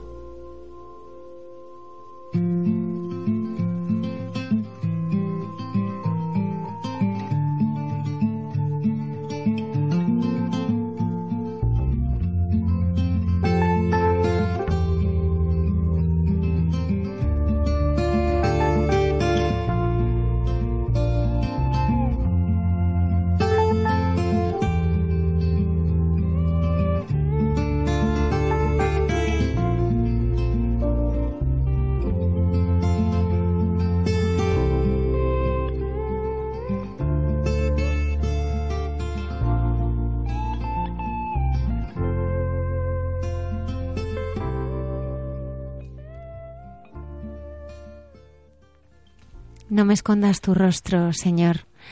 Bueno, estas, estos últimos programas les he preguntado eh, al padre Javier y al padre Isaac sobre ese rostro que también nosotros queremos eh, ir descubriendo a través de este, de este programa, porque en definitiva, eh, pues todos los testimonios que traemos es descubrir el rostro de Jesús, las huellas de Jesús en la vida de, de cada una de, las personas que, que, están aquí compartiendo su testimonio en, en, el estudio. Pero esta noche quería, quería preguntarles a ellos, ¿no? Sobre, sobre ese rostro, ¿no? Que han descubierto y les ha llevado a entregar su propia vida. para ver el rostro de Jesús, que es también en definitiva ver cómo es su corazón, quisiera fijarme en el día de hoy en, el Evangelio de la resurrección de Lázaro, en el detalle de que de cómo Jesús llora por su amigo, llora por la muerte, sabiendo que pues bueno que él puede tiene poder para poder resucitar, pero el concreto es que llora. Y yo quisiera fijarme en el aspecto de cómo Jesús también muchas veces llora por nosotros cuando nuestro corazón está en la muerte, ¿no? Cuando nuestro corazón está muerto, pues por el pecado, por todas aquellas personas que muchas veces no quieren salir del pecado, no quieren reconciliarse con el Padre, quieren permanecer en esta vida, en esta vida muerta, ¿no? Y, Jesús llora, llora también, y, quiere resucitarnos, quiere darnos esa vida nueva que, que brota de su amor. ¿Y, ¿Y cómo nos va a resucitar? Nos va a resucitar a través de su palabra. Nos muestra pues, en el Evangelio, ¿no? Que tenemos que huir de ese, de ese pecado y, y vivir, poner en práctica aquellas palabras que Él nos, nos, nos dice, ¿no? Vemos aquí el rostro de Jesús en el sentido de que quiere nuestra resurrección, quiere que, que, como hemos escuchado en muchos testimonios en nuestro programa, nuestra vida resucite y vuelva a la vida, a la vida en mayúsculas, esa vida que, que solamente Él en el Evangelio puede darnos. Yo me gustaría fijarme en el rostro de Jesús en las bodas de Caná. Las bodas de Caná pues puede sonar anecdótico, ¿no? Porque es verdad que bueno, estamos acostumbrados a escucharnos en las bodas y por tanto pues eso nos, centra mucho la mirada, ¿no? Eh, Jesús que está en una boda en que hay una necesidad, pues, falta vino y él la atiende. Bueno, no sería poco, ¿eh? Ver que como Jesús eh, cuida de nosotros hasta en esos pequeños detalles, pero bueno, en este en este evangelio hay mucho más sobre el rostro de Jesús, sobre quién es Jesús, que simplemente el quedarnos en que cuida de nuestras necesidades, que ya digo que ya solo con eso sería, muchísimo. Lo primero que llama la atención es que estaba su madre. ¿no? Es, es clave en este Evangelio el que está María. ¿no? Que está María allí, como también nos dirá que está al pie de la cruz. También nos dirá que está en Pentecostés. ¿no? María está allí. Y María cuando descubre esa necesidad, ¿no? que es la falta de vino, en el fondo lo que está mostrando a Jesús es no solamente el deseo de que ayude en esta necesidad a aquellos que se estaban casando, que estaban celebrando su boda, sino en el fondo le está pidiendo que traiga ya el vino bueno de la palabra de Dios. El pueblo de Israel era un pueblo que ya no tenía, ya no escuchaba la palabra de Dios. Parecía que Dios se había callado. Ya no había profetas, ya no había esos grandes personajes que habían eh, alimentado la fe del pueblo. Era un momento de sequedad, era un momento en que prácticamente quitando un pequeño resto que permanece fiel a la espera del Mesías, bueno, pues como que ya, bueno, pues todo se ha convertido en algo más político, en algo más eh, pues social. Y le está diciendo no les queda vino. No, ya no les queda el vino de la palabra de Dios. Por tanto, por eso Jesús le responde así a la Virgen. Cada vez que a veces cuando escuchamos esa, esa respuesta de Jesús, pues parece desabrida, ¿no? Parece una respuesta un poco tremenda, ¿no? Mujer a ti qué, ¿no? Pero claro, es que estamos en otro nivel. Estamos en otro nivel y por eso eh, no está Jesús no está diciendo, mira, no te metas en cosas que no debes. ¿O qué más da? No, no. Lo que le está, le está reconociendo. Primero, la llama mujer. Mujer es la palabra que aparece en labios de Jesús, en el Evangelio de San Juan también, en el momento de la crucifixión. Mujer, ahí tienes a tu hijo. Por tanto, le está diciendo a María, ella es la mujer, la nueva Eva, la que por su obediencia trae la salvación al mundo. Eso que en la cruz va a suceder, ya está sucediendo, en cierta manera, como signo, eh, en Caná. Y por eso habla de no ha llegado mi hora. María, con su súplica, le está pidiendo a Jesús que se realice ya la hora de tu manifestación, que se realice ya la hora de llegar la salvación al mundo. Bien, pues ahí eh, María no se siente insultada con la respuesta de Jesús, como nos podríamos sentir otros si nos contestasen así, ¿no? Digamos, como se dice ahora, me un zasca, ¿no? Es lo que dicen ahora los, sobre todo los jóvenes, ¿no? Eh, no, no, no, ella reconoce en esas palabras de Jesús que Jesús la ha escuchado y que Jesús ha entendido que lo que le está pidiendo es más profundo. Por eso María lo que les dice a los criados es hacer lo que él diga. ¿no? Hacer lo que él diga, sí, es, es, es que esa es la palabra clave, ¿no? Esa es la clave que vemos eh, aquí. Haced lo que Jesús diga. Claro, ¿qué rostro contemplaron aquellos sirvientes para hacer caso a Jesús? ¿Qué rostro en la Virgen contemplaron aquellos sirvientes para hacer caso a Jesús? ¿no? Porque lo que les pide es absurdo. O sea, es absurdo, porque claro, llenar unas tinajas de agua no era. Las tinajas eran muy grandes, de 80 a 120 litros, porque eran de las purificaciones, eran grandes tinajas. Y para llenarlas había que ir al pozo, ir trayendo el agua del pozo, echarla, o sea, que aquello era toda una operativa eh, que dices, venga, pero pues, además que estamos sirviendo, o sea, que no estamos para estas cosas ahora. Ya, pero lo obedecen. Ese es el gran milagro en Caná, como ellos reconocen que lo que les dice Jesús es aquello que es necesario. María les ha enseñado a contemplar el rostro de Jesús.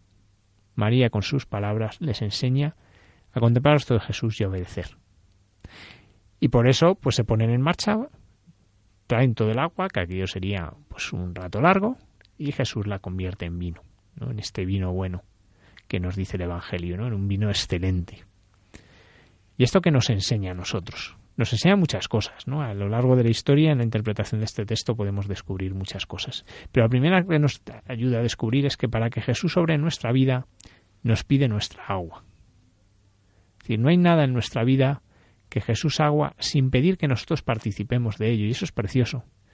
Jesús no actúa contra nosotros, no actúa a pesar nuestro, sino que quiere contar con nosotros quiere contar con lo que nosotros hacemos, aunque solo sea agua, aunque solo sea el esfuerzo del agua. Y eso vale para todo. Pero lo vemos especialmente en la oración Santo Tomás de Aquino, al, al hablar de este pasaje del Evangelio, decía que nos hablaba del misterio de la oración. Decía, en la oración, primero, siempre está la Virgen. Necesitamos de la Virgen en la oración para que en cierta manera ella nos ponga con Jesús, nos ponga en disposición en su disposición, las disposiciones que tenía ella para escuchar a Dios, para permitir que Él venga a nuestro corazón. Segundo, es un misterio de bodas, decía. Aquí en vez de ser los dos una sola carne, por la oración hacemos que nuestra alma se una a la de Cristo.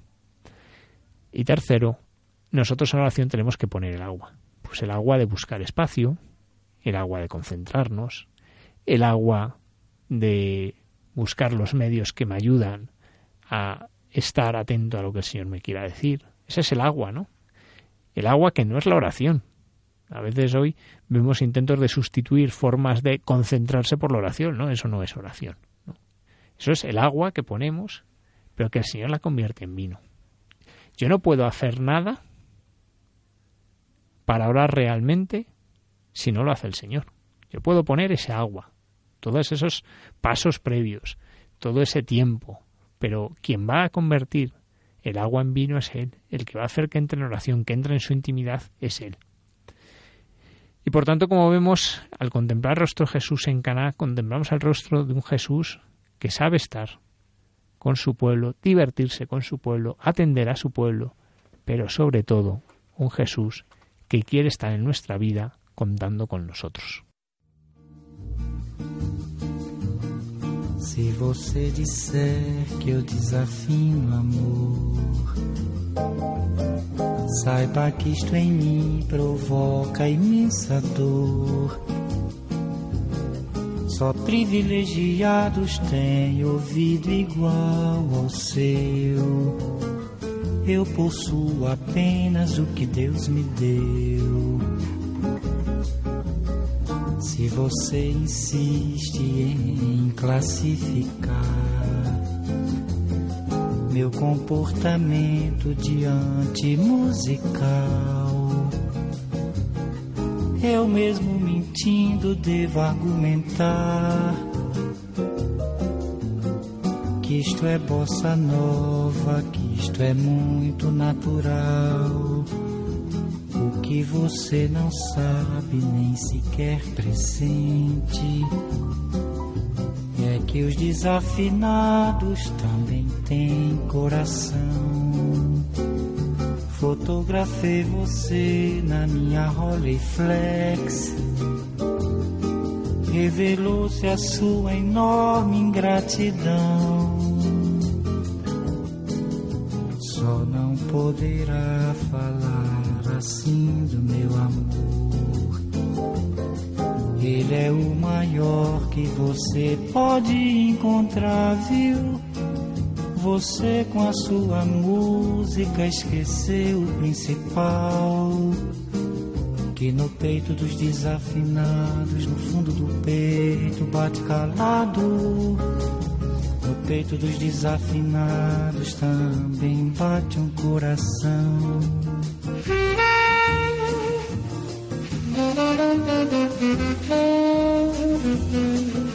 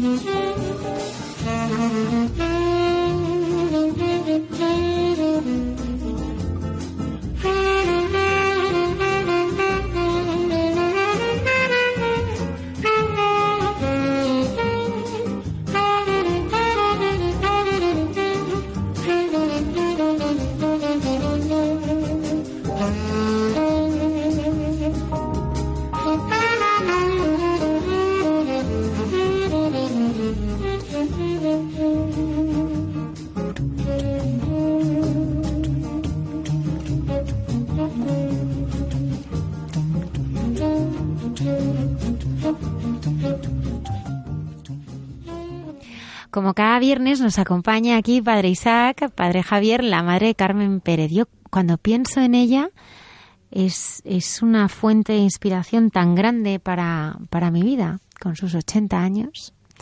Un ejemplo, ¿eh? Un ejemplo y, y bueno, pues escribe con, con gran cariño y, y dedicación estas eh, reflexiones eh, que en forma de diálogo comparte con José Manuel Palomeque que para nosotros es un regalo siempre escuchar. Entre tú y yo con la hermana Carmen Pérez.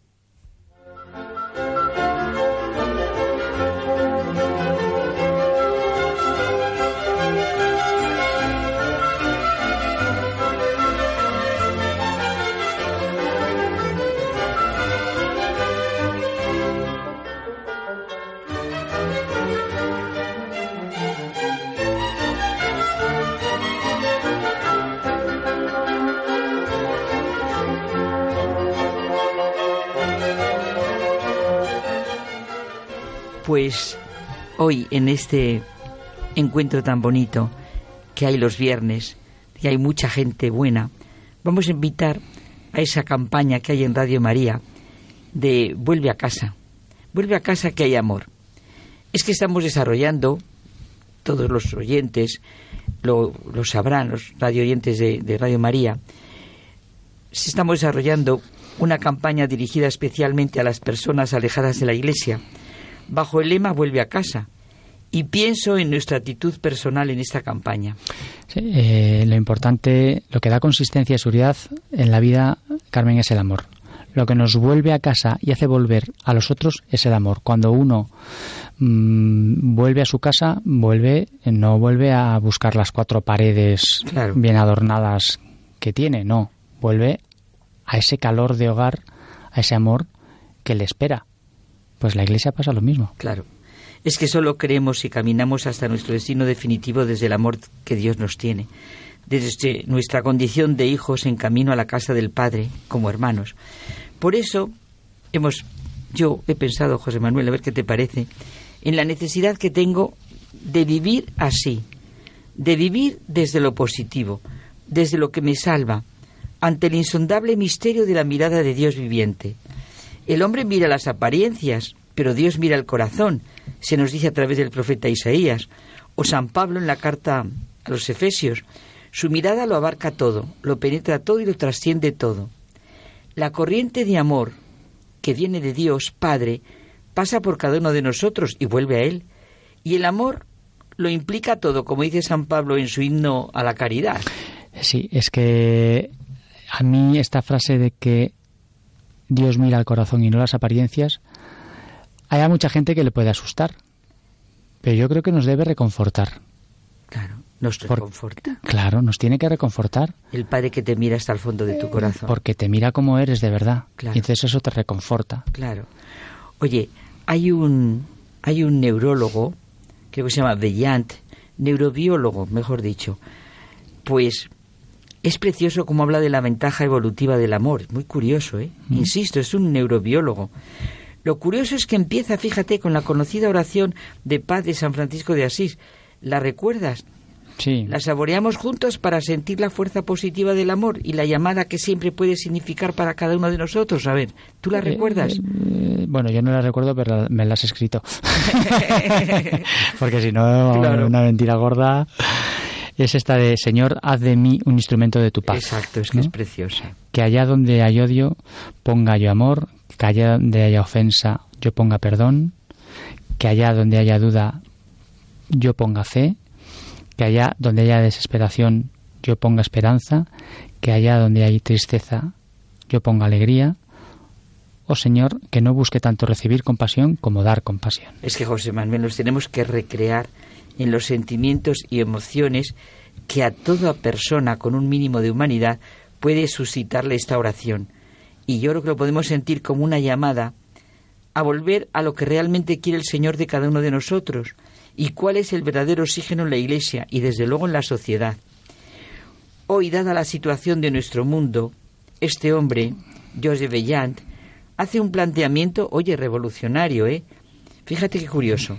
El ser humano lejos de competir todos contra todos por la supervivencia del más apto, es curioso, ¿eh? Ha ido evolucionando hacia la espiritualidad como parte de la selección natural. Es la culminación de un proyecto de 50 años de duración en el que plantea él que el futuro de la evolución cultural a lo largo a largo plazo dependerá de nuestra capacidad de experimentar emociones positivas. Eso es sentir la creación como obra de Dios. Extrae datos de la neurobiología de las ciencias sociales y la psicología evolutiva, los combina con el razonamiento de grandes escritores y pensadores para clarificar e iluminar los sentimientos y las emociones positivas, como son la fe, el amor, la esperanza, la alegría, el perdón, la compasión, que elevan a la humanidad y es lo único que la puede salvar. Es como acabamos de comentar, y tú nos acabas de leer, el himno de la caridad. Mm. No, no, tú no has leído la oración a San Francisco. El himno a la caridad es aunque yo hablara todas las lenguas, aunque tuviera el don de la profecía y conociera todos los misterios y toda la ciencia, sin amor no soy nada. El amor es paciente, servicial, no es envidioso, no hace alarde, no busca su propio interés, no tiene en cuenta el mal, todo lo disculpa, todo lo espera, todo lo soporta, no pasará jamás. Lo más grande es el amor. Es necesario vivir, eh, como dice este neurólogo que yo no conocía, el es, precioso. Eh, es necesario vivir desde el amor y desde las emociones positivas. Claro.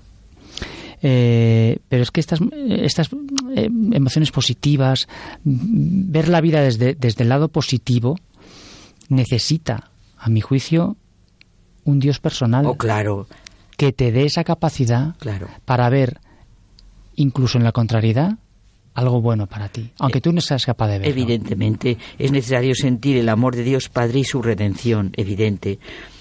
Sentirse dentro de, esa dinámica de su plan, efectivamente. Exacto. Es un hecho. El protagonismo de la historia, de nuestra historia, tienen que tenerlo la fe, el amor, la esperanza, lo que tú decías, la compasión, la alegría, la gratitud, el respeto, la paciencia, la veracidad. Esa es la verdadera ética que necesita nuestra sociedad, ¿no te parece? Mm. Nuestra existencia entera reposa sobre esa ética, llamémoslo así. Todo lo que se llama moralidad, obra humana, tiene que descansar en que la verdad conserve validez. Es necesario vivir desde lo que este neurobiólogo llama amor, emociones positivas. Pero lo que has dicho tú, José Manuel, esto es imposible sin un Dios personal que ama y redime a cada ser humano. Qué pobre y raquítica idea se expresa muchas veces de lo que es lo sobrenatural, de lo que son las llamadas virtudes teologales, fe, esperanza y caridad. Tenemos que quitar todo dualismo de la vida y entrar de lleno a sentir lo que son la fe y la razón. No hay nada de oposición ni de contradicción, todo lo contrario. Si la razón y la fe avanzan juntas de un modo nuevo, el hombre podrá superar los peligros que emergen de las nuevas posibilidades abiertas a la humanidad, dijo Benedicto XVI. Yo creo que este tema es para seguirlo mucho tiempo, pero buenas noches. Pero no ahora. No ahora.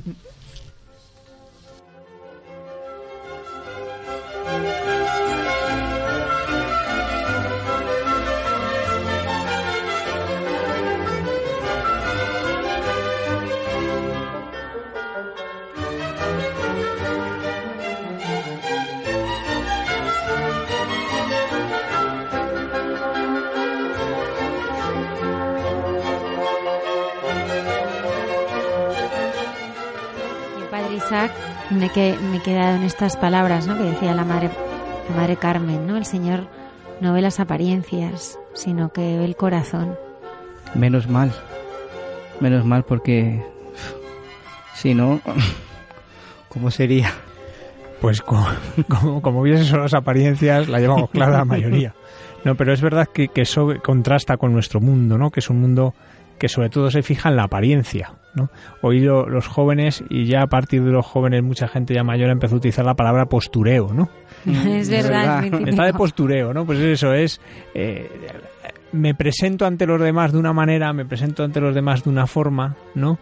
Y, y hoy más todavía, porque eh, si esto lo ha habido siempre, hoy con las redes sociales se nota muchísimo más, ¿no? Porque eh, constantemente el mandar fotos de lo que hago, de lo que hago, de lo que digo, de dónde estoy, ¿no? Pues venga a mandar fotos, a mandar imágenes, ¿no? Entonces se le da una importancia muy grande, pues a la apariencia, ¿no? A la imagen. la imagen y las apariencias siempre son engañosas porque detrás de una cara aparentemente feliz a veces hay unos ojos muy tristes y hay que saber mirar y hay que saber escuchar y es ahí donde podemos entrar en esa dinámica de Dios de ver más allá de las apariencias de ver el corazón sabiendo que solo él ve el corazón.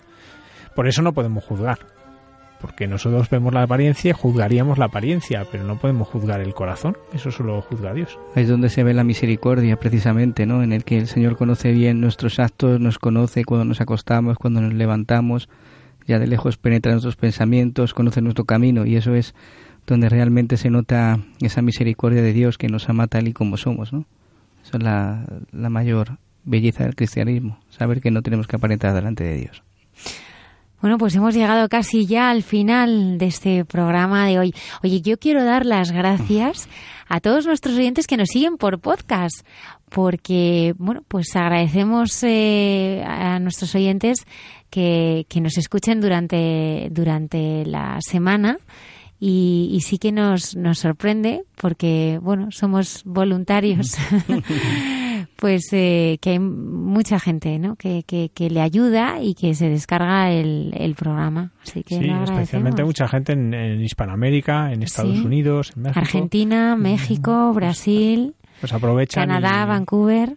Algunos lo escuchan, claro, y lo escuchan a otras horas, ¿no? De hecho, alguna vez nos mandan un mensaje, eh, allí es de noche, pero aquí eh, son las 5 de la tarde, ¿no? Y te lo dicen, ¿no? Pero, pero es verdad que gracias al podcast, pues tanta gente, y luego mucha gente, pues que a estas horas le cuesta mucho estar despierto, ¿no? Sí, que después de un día de trabajo Pues también, ¿no? Eh, lo pueden escuchar y, bueno, pues es un regalo el poderlo escuchar y también damos las gracias a los voluntarios que, que se preocupan de colgarlo y de tenerlos Sí. listos, pues cuanto antes mejor, ¿no? incluso a través del correo electrónico y de las redes de, de Facebook y Twitter que también nos escriben, pues eh, también darles las gracias porque están ahí pendientes también de enviarnos sus comentarios, que eso también nos hace mucho bien y nos anima a seguir adelante. Muchísimas gracias, padre Isaac. Me llevo esas recomendaciones eh, para este verano. El año pasado eh, conocí, eh, bueno, pues el lugar donde había vivido el Padre Pío. ¿eh? El Yo que- iré dentro de unos, de unos días. Estaré allí en, en San Giovanni Rotondo de retiro. Rezaré por todos vosotros y por todos los oyentes. Porque el Padre Pío, ya sabéis lo que dijo, ¿no? Daré, muchas más, daré mucha más guerra en muerto que vivo. Es verdad. Animamos a nuestros oyentes, si no conocen este lugar de peregrinación, les animamos a ir, ¿eh? Porque Sí, es sí. eh, un lugar que, que no te deja indiferente. Indiferente. Además, parece, es como si no hubiera pasado el tiempo. Ujú. Eh, Está todo igual que, que estaba en, en la época que vivió el Padre Pío. Pueden recorrer pues también Pietrelcina, por ejemplo, como dices, Almudena, Pietrelcina está igual que cuando él, vivía, ¿no? Es, y se respira la espiritualidad, se respira su presencia, ¿no? Es, se recom- vamos, yo lo recomiendo porque eh, no deja indiferente y, y que volverías a ir, ¿eh?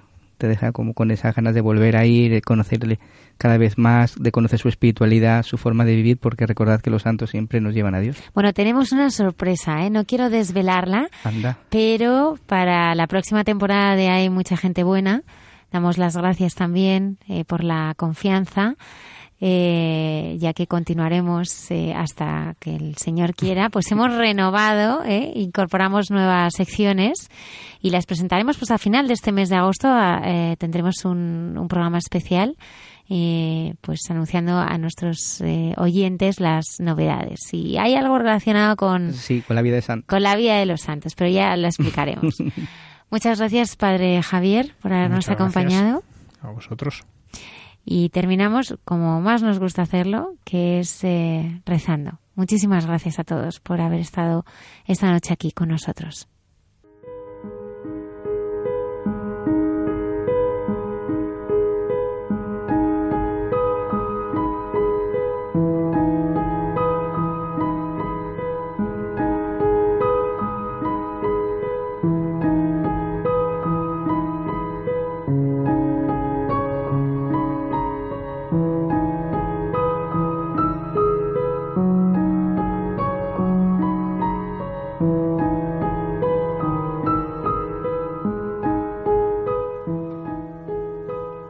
Cosa pido al Señor, eso buscaré, habitar en la casa del Señor por los días de mi vida,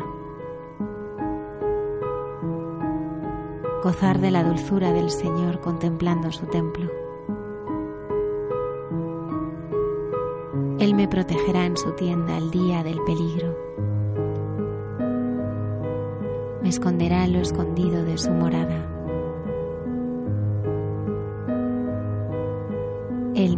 Sobre la roca. Y así levantaré la cabeza sobre el enemigo que me cerca. Escúchame, Señor, que te llamo.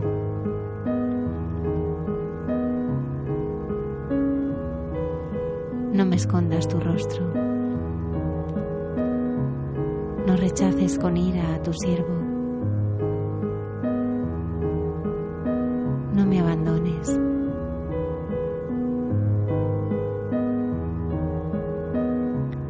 La bendición de Dios Todopoderoso, Padre, Hijo y Espíritu Santo.